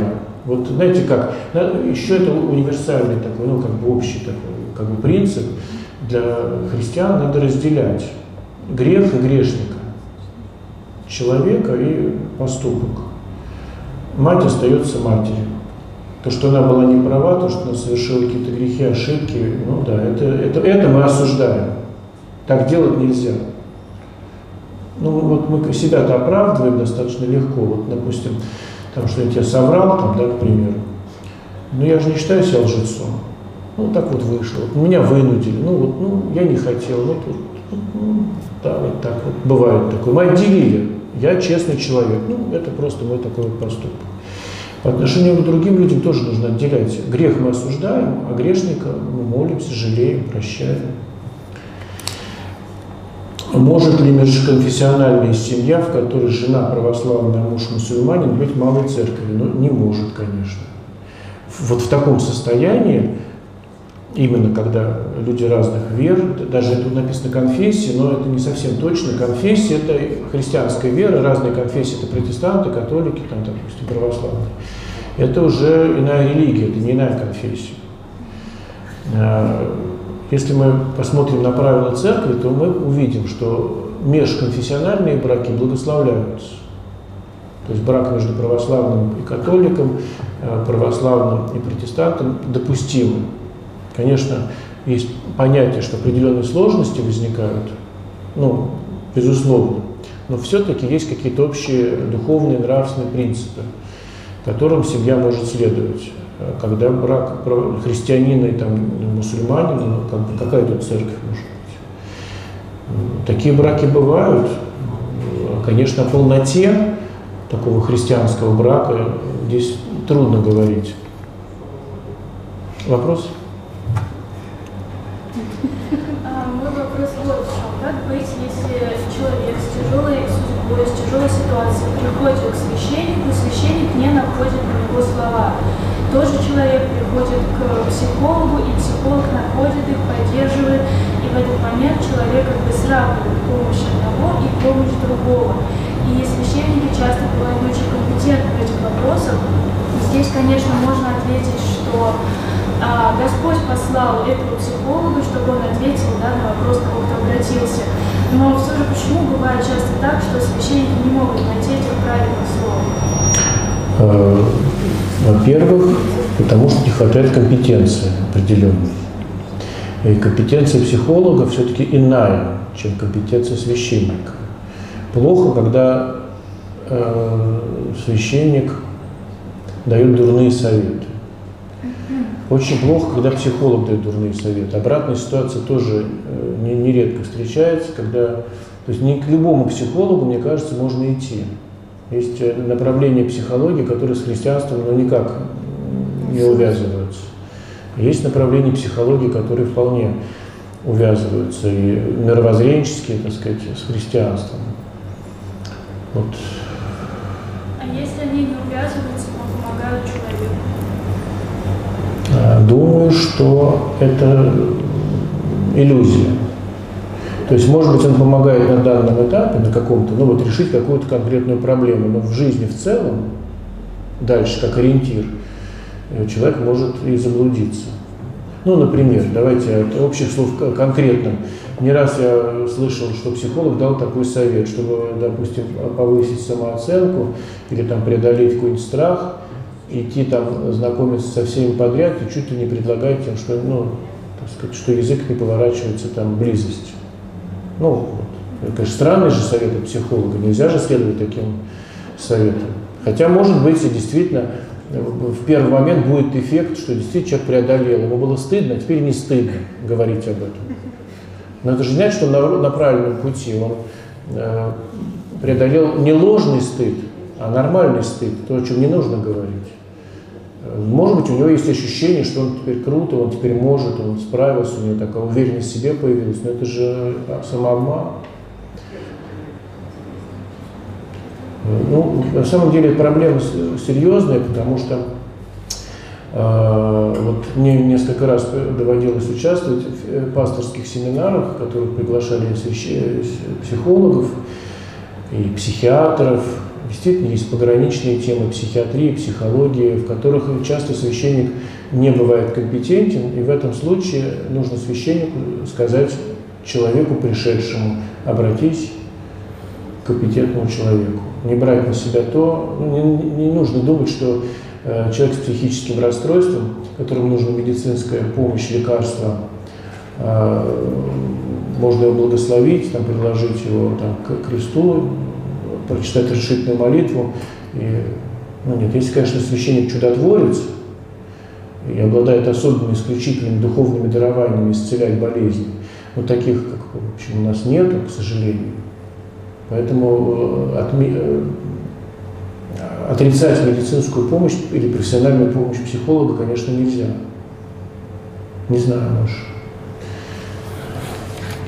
Сложно, сложно. К сожалению, мы действительно должны признать э, тот факт, что частенько священники бывают некомпетентны в тех или иных вопросах. Э, меня удивляет, восхищает, и я благодарю Богу вот за что, что несмотря на это, благодать Божия действует, и даже не вполне компетентные священники, там, допустим, в психологии там, еще в чем-то, через них благодать Божия помогает человеку. Не всегда, иногда нужен врач, без сомнения. Так. э, Почему рушится институт семьи? Что делает церковь для укрепления семьи? Ну, по-моему, уже ответили на этот вопрос, почему рушится. Да? Нравственные устои пошатнулись, нет экономической целесообразности в семье, нет добрых примеров. Что делает церковь? И что делает церковь? Всячески старается показывать добрые примеры. Нет, ну, конечно, э, духовная жизнь христианская содействует укреплению семьи. Нет духовной жизни, нет семьи. Наверное, делается мало. Наверное, действительно мало положительных примеров. У нас, вы знаете, как-то э, по телевизору больше отрицательных примеров показывают и рассказывают, чем положительных. Но, правда, на телеканале «Спас» много и положительных примеров э, раскрывается. Наверное, мало делается для укрепления семьи. Вопрос по воспитанию детей. Как воспитать детей счастливыми? Надо самим, Ну, надо быть самим быть счастливым человеком. И дети заразятся счастьем родителей. Счастье заразно. Да. Батюшка, вот где спросить. Да, да, да. Здравствуйте, Анна, я работаю в школе, молодой специалист, я веду обществознание. Пока прям конкретно не дошла до темы религии, но это мой профиль, я должна о ней рассказывать. У меня есть такой страх, что когда я буду рассказывать обо всем по чуть-чуть, дети придут домой все православными. Потому что они посмотрят мои соцсети, странички, я их заражу своим примером, и я не удержу золотую середину. Как бы я ни старалась, там, выполняя все методики и все, как рекомендуется вести урок, дети все равно прочитают мой так называемый социальный паспорт, мои все профили посмотрят и придут домой и скажут, а вот Анна Александровна такая, и мы тоже теперь такие. И вот Вы боитесь этого? я, я, я- это хорошо, но как э, удерживать золотую середину, рассказывая детям о религии? Вот так. И ты, я. Ну, у нас, э, э, а вот, кстати, наша Маша, старшая дочь, Машенька, давай мы теперь тебе зададим вопрос. Ты у нас, нет, подожди, подожди. Машенька, а ты вот у нас училась э, в православной гимназии. И вас многому учили, у вас были потрясающие учителя. Скажи, пожалуйста, как это отразилось на твоей жизни? Ты, а, для тебя это было полезно? Или как вот расскажи? Со мной стало? Нет, но на самом деле я могу сказать, что это вообще не относится к вопросу, а, который задала девушка, это вообще другая история. Но если уж меня спросили, я хочу сказать, что православная школа это тоже не приговор. Что и папа священник это не приговор. И вообще могу сказать, что школа дала мне очень многое. А самое важное, что дала мне верующая семья, это ну, какую-то морально-нравственную величину, которую мне хочется, глядя на родителей, хочется придерживаться. Но я не понимаю, почему я сейчас об этом говорю. Нет, а вот учителя, нет, а вот у учителя, у вас же были такие учителя, которым ты полностью доверяла, да, и которые могли там изменить твою жизнь, да? А, Мне сложно полностью довериться незнакомому человеку, даже если это мой учитель. Поэтому у меня не было такого, что учитель мог заразить меня и подвигнуть к какому-то фанатизму. Мне кажется, это, например, все-таки в семье. Поэтому Нифига не про фанатизм. Ну, э, когда... Я знаю, что... э, Вот что я бы хотел ответить. Вы знаете, э, смотри, какую цель вы преследуете. Если вы преследуете цель, чтобы дети прикоснулись к вере, к религиозности, чтобы это их заинтересовать, заинтересовало, не перебарщивать. Просто нужно понимать, что много религии может быть токсично. Я прошу прощения за это, может быть, резкое высказывание, но э, это известный факт, что когда дети начинают очень-очень э, перекармливать религии, в том числе в православных семьях, в православных школах, это вызывает отторжение. Это вызывает отторжение. Э, Поэтому, мне кажется, здесь именно цель, надо поставить цель заинтересовать, чтобы это было не скучно, не противно, не опять она о своем, чтобы это было что-то семена посеянные, они взрастут. Просто вы себя придерживаете, это вот такая общая ошибка многих э, православных людей, особенно неофитов, поделиться своей э, верой, своей радостью со всеми по максимуму. Вот я сейчас все расскажу, и И вы сразу же и воцерковитесь. на самом деле эффект а, э, обратный, так смотрится, вот так какой-то странный какой-то, что-то был нормальным, сейчас с ума сошел.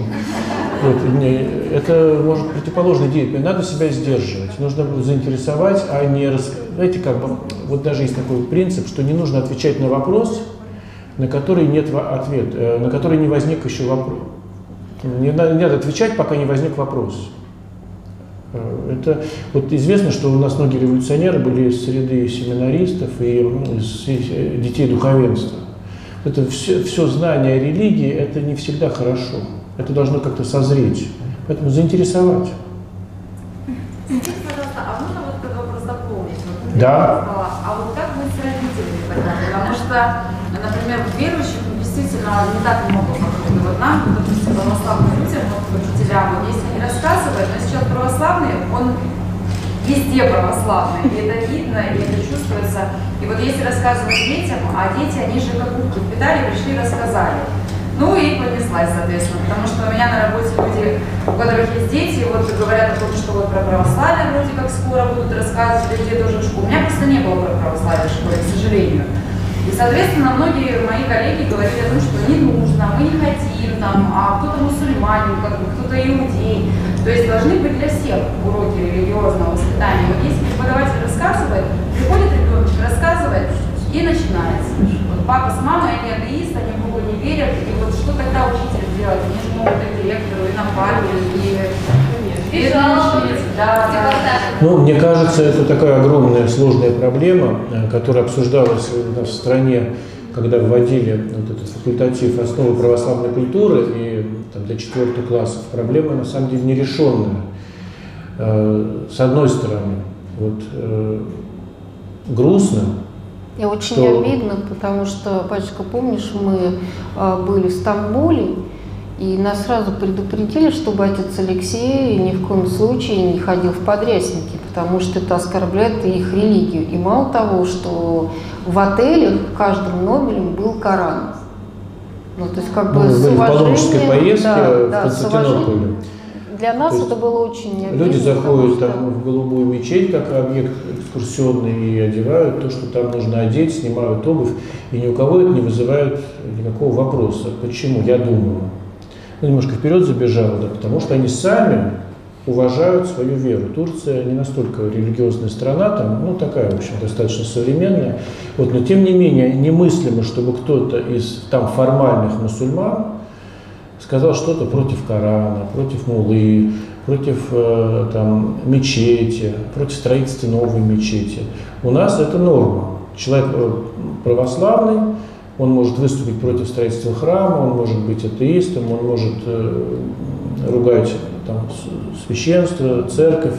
Это вот, то есть мы сами себя э, не уважаем. Но это немножко, как бы, может быть, вперед забежали. То есть я хочу что, что сказать, что э, обидно и грустно в том, что действительно э, людям, которые живут в России, которые исторически православны, нужно объяснять, что это непонятно, что мы не можем понять свою культуру, свою историю, искусство своей страны, не познакомившись с православием. Как можно понять Достоевского или Толстого, или там, не знаю, кого бы то ни было из наших классиков, как можно понять русскую историю, не понимая, что такое православие. Просто это абсолютно невозможно. И, к сожалению, вот это такой, не знаю, протест, он какой-то просто глупый. Э, Ничего плохого не будет, что если жители э, других регионов, мусульмане в частности, живя в России, будут знать русский язык, будут знать русскую литературу, будут знать э, русскую культуру, будут знать, э, не Основы значит веровать, а основы да. православия. Что же в этом плохого? Это хорошо. Почему нужно этого бояться? Вот. Тут есть другой вопрос, очень э, более сложный. А Кто преподает основу православной культуры? У нас нет достаточного количества кадров, подготовленных, которые могут это делать хорошо. Знаете, вот я вспомнил сейчас э, такой пример, исторический факт, что когда Гитлер пришел к власти, он хотел запретить в школах преподавание закона Божьего. Там, я сейчас не помню нюансов, но в Германии и в Италии, там, где вот фашистская власть тоже э, пришла, э, фашисты пришли к власти. И церковь тогда католическая отстояла право преподавания закона Божьего. И следующий шаг э, Гитлер сделал следующий. Только неверующие люди должны преподавать закон Божий. Хуже нету, чем когда о религии говорит неверующий человек. Лучше никак не говорить чем... И вот у нас вопрос, э, те преподаватели, которые... У нас нет традиции, ну, она утрачена, э, традиция преподавания, там, будь то законы Божьи, но это даже не закон Божий, это основа православной культуры. Не знаю, я вот тут, может, расскажу вот о чем. Знаете, когда э, мы были молодыми, ну, конечно, сейчас молодыми, вот эти, э, такая молодая, красивая, э, не скажешь, что бабушка. Но это факт, это бабушка. Вот. Э, Про традиции наши. Я хотел вот что сказать, что э, мы, когда были совсем молодыми, когда познакомились, мы жили очень активной жизнью. Более активной, чем э, было вообще в это время возможно, ну, в среднем. Вот, и говорил, там, мы катались на горных лыжах, там, на водных лыжах. Ну, родители нам дали такую возможность. Это было не, это там, 8, конец 80-х, это, в общем, не такая, не очень доступное было все. Только начиналось. А, там, парусным спортом я занимался. А, и когда вот, стали жить такой глубоко церковной жизнью, там, я стал диаконом, потом священником, это все ушло. Это все ушло. Ну, как-то э, казалось, что это развлечение, просто что это не обязательно, что как-то такой более аскетический настрой был. А, ну и времени как-то на это нет. Обычно это все как-то вокруг субботы-воскресенья, ну какие-то все эти вот такое увлечения, а тут, значит, это самые церковные дни, суббота-воскресенье. То есть это как-то все из нашей жизни ушло. Потом появились дети. Ну, Маша э, вот стала подрастать. И вот как-то мы вдруг поняли, что если мы будем только вводить ее на службу, учить закону Божьему в воскресной школе, учить ее в православной гимназии, то, скорее всего, ей станет совсем скучно и неинтересно. Как-то поняли, что вот нам родители дали интересную жизнь. И мы вернулись к некоторым нашим увлечениям. Не в полной мере, конечно, не то, что как там было там в 20 лет, но мы стали кататься на лыжах, мы стали стараться куда-то уехать, мы стали там ну, мы какие-то походы много, ходить, да, научились, денег не было, научились крайне бюджетно путешествовать, там на стареньком «Жигуленке», там ночевали в палатке, в машине, ну то есть принесли в жизнь вот такое что-то интересное. Я не знаю, может Маша сейчас как-то прокомментирует, но у меня впечатление такое, что нашим детям с нами было всегда интересно. И Ване там, с Лизой, которые позже родились тоже, что э, это важно оказалось, что у нас есть общие интересы, общие дела, мы умеем проводить вместе, вместе время. время.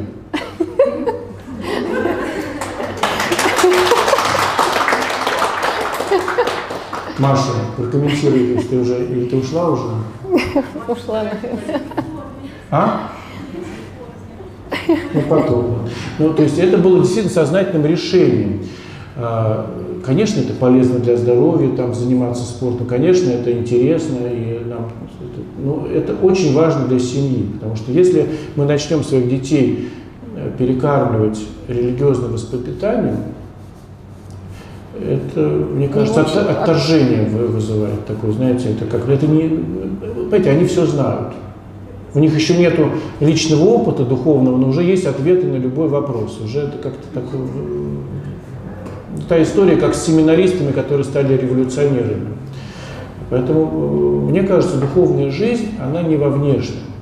Она, дети, ну, как если мы про детей говорим, она видит, Э, что мама уступает папе, видит, что папа не прав, а просит прощения, видит, что мама там хотела это сделать, а делает другое, и что она это делает с радостью, а не раздражением. Ну, то есть это вот, это, мне кажется, духовная жизнь. А, Но Для семейного человека. Мы все-таки здесь, как бы, я не могу вам рассказать о духовных подвигах монашествующих. То есть это, конечно, другое. это, конечно, другое, э, но для семейного человека вот этот мир в семье э, гораздо важнее, чем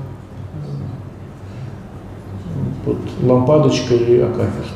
Ну, еще, конечно, нужны, наверное, такие добрые семейные традиции. У нас они как-то сами по расскажи, себе там о Рождестве очень, расскажи. Да, как так вот появились, и мы их очень долго придерживались. Мы даже сейчас это перенесли в храм, и э, дети всегда это вспоминают с огромной радостью, когда э, на Рождество мы обязательно, обязательно дел- делали рождественские сосиски, потому что у нас не было других просто возможностей. Костер, Дед Мороз. И это была такая рождественская радость, которую они э, очень есть часто... в домашние праздники все время по-настоящему вкладывались. Мы делали или спектакль какой-то. Дедушка Мороз приходил регулярно, но это был не заказанный Дедушка Мороз, это был кто-то из друзей, родственников, ну вот э, костюм. И э, наши дети очень долго были абсолютно уверены, что Дед Мороз настоящий. Он не заходил никогда в дом, он же может растаять. Он все время э, как-то так э, подходил, это было загородно, ну, на даче. Ну, это как-то вот обычно не самый день Рождества был, потому что там служба, вечер, ну, где-то второй, третий день Рождества. Мы собирались там, и он там в окошко было его видно, там мешок с подарками приносил, что-то там. И это много. Я даже, вот сейчас Маша, по-моему, ушла уже, но мне кажется, лет до 13 она была уверена, что это настоящий Дед Мороз. То есть так весьма долго. Да, и дети Потом она сама стала Дедом Морозом уже для младших детей. Никто не мог понять, что Маша, ну как, Да, и дети прилипали к окнам и кричали Дедушка Мороз, спасибо тебе большое, что ты пришел к нам на Рождество. И это тоже на самом деле воспитывает детей и как-то так вот э, такие традиции, которые передаются уже даже Вот, э, знаете, мне кажется, сейчас вот, э, утрачена традиция, знаете, какая очень простая. Э, православные люди раньше всегда одевали в храм самую лучшую одежду.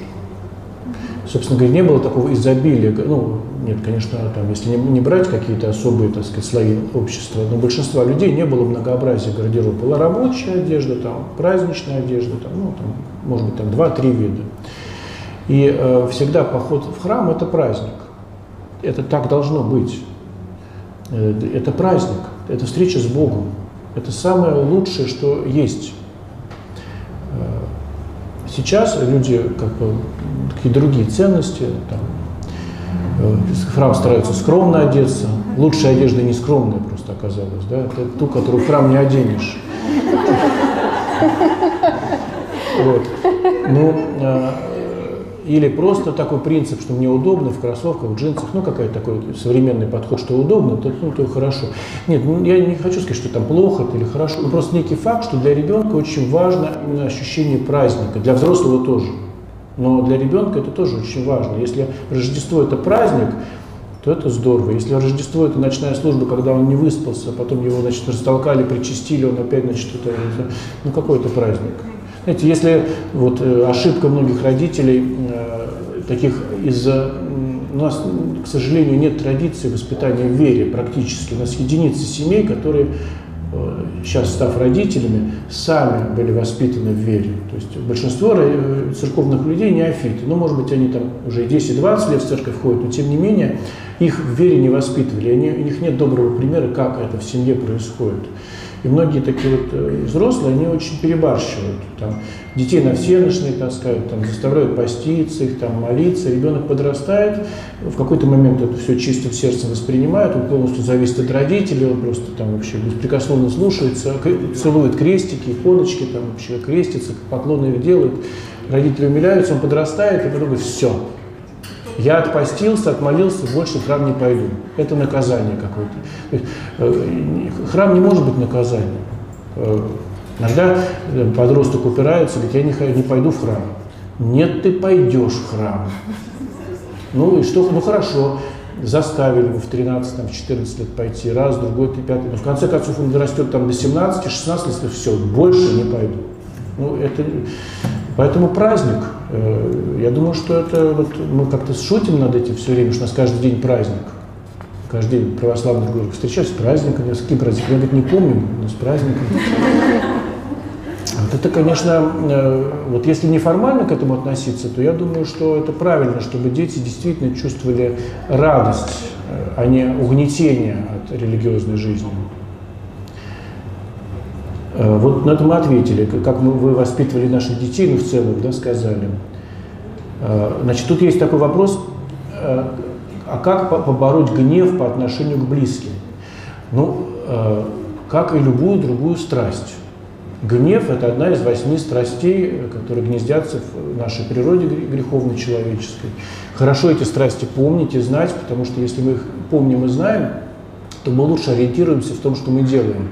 Я их позволю себе перечислить. Это чревоугодие – блудная страсть, сребролюбие – гнев, о котором спрашивается, значит, уныние и отчаяние, и тщеславие и гордость.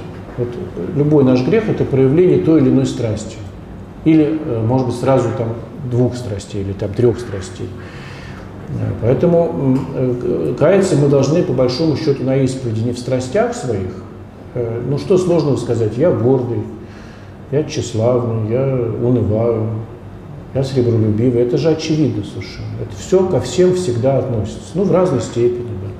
да. Э, Полезно для того, чтобы победить э, действительно страсть, э, называть на исповеди конкретный грех, в чем проявляется. Понимаете, сказать, что я гордый несложно, а сказать, что я такая скотина, значит, э, обидел жену, потом по гордости не стал с ней разговаривать, а потом еще и нахамил, а потом еще, ну, уже там, это уже как-то ближе к покаянию.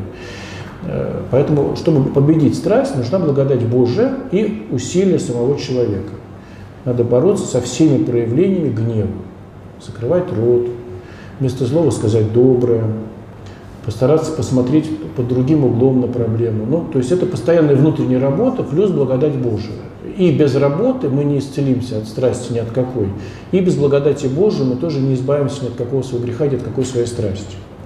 Как и с любой страстью, с гневом надо бороться так. Значит, э, делать усилия и просить Бога, чтобы Он очистил, исцелил.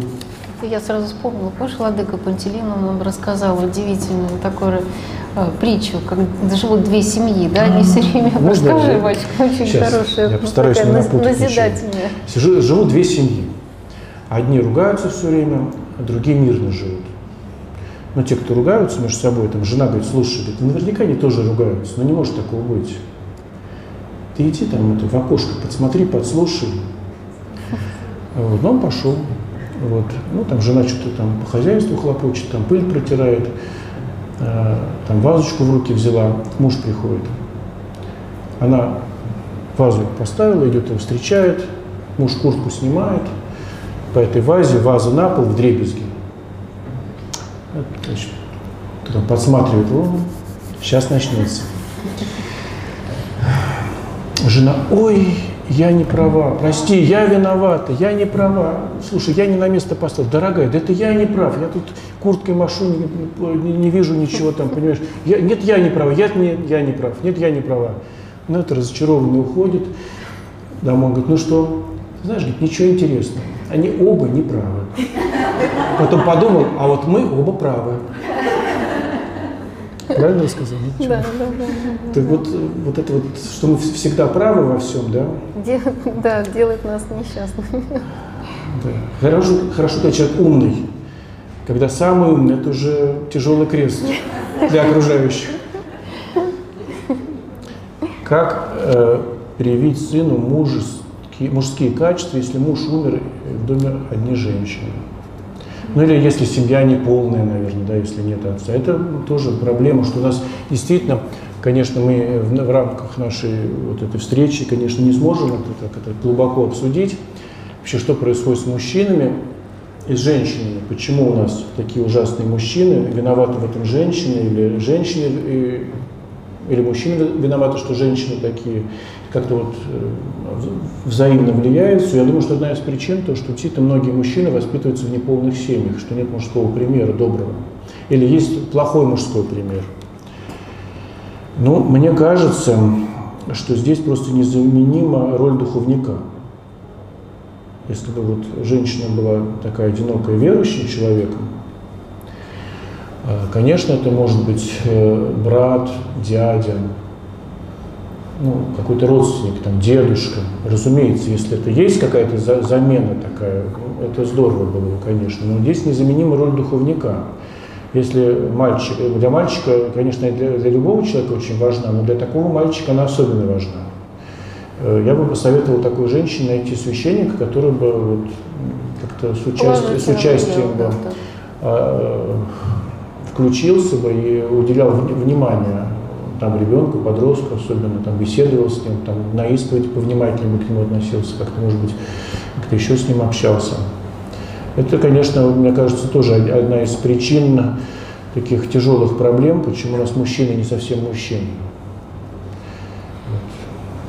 С одной стороны, потому что женщины не вдохновляют, а с другой стороны, э, женщины не вдохновляют, потому что мужчины не вдохновляют. Давай попробуем разобраться все-таки. Кто, что раньше курица была или яйцо? Кстати, это правда очень сложная такая проблема. Мне кажется, это, я не знаю. Я Может, не... это потому, что Бога просто нету на первом месте. Ну да, нет, конечно, это известная истина, если Бог на первом месте, все остальное на своем. Это известно, Блаженный Августин эти слова сказал, другие святые их по-разному как-то переговаривали эту истину.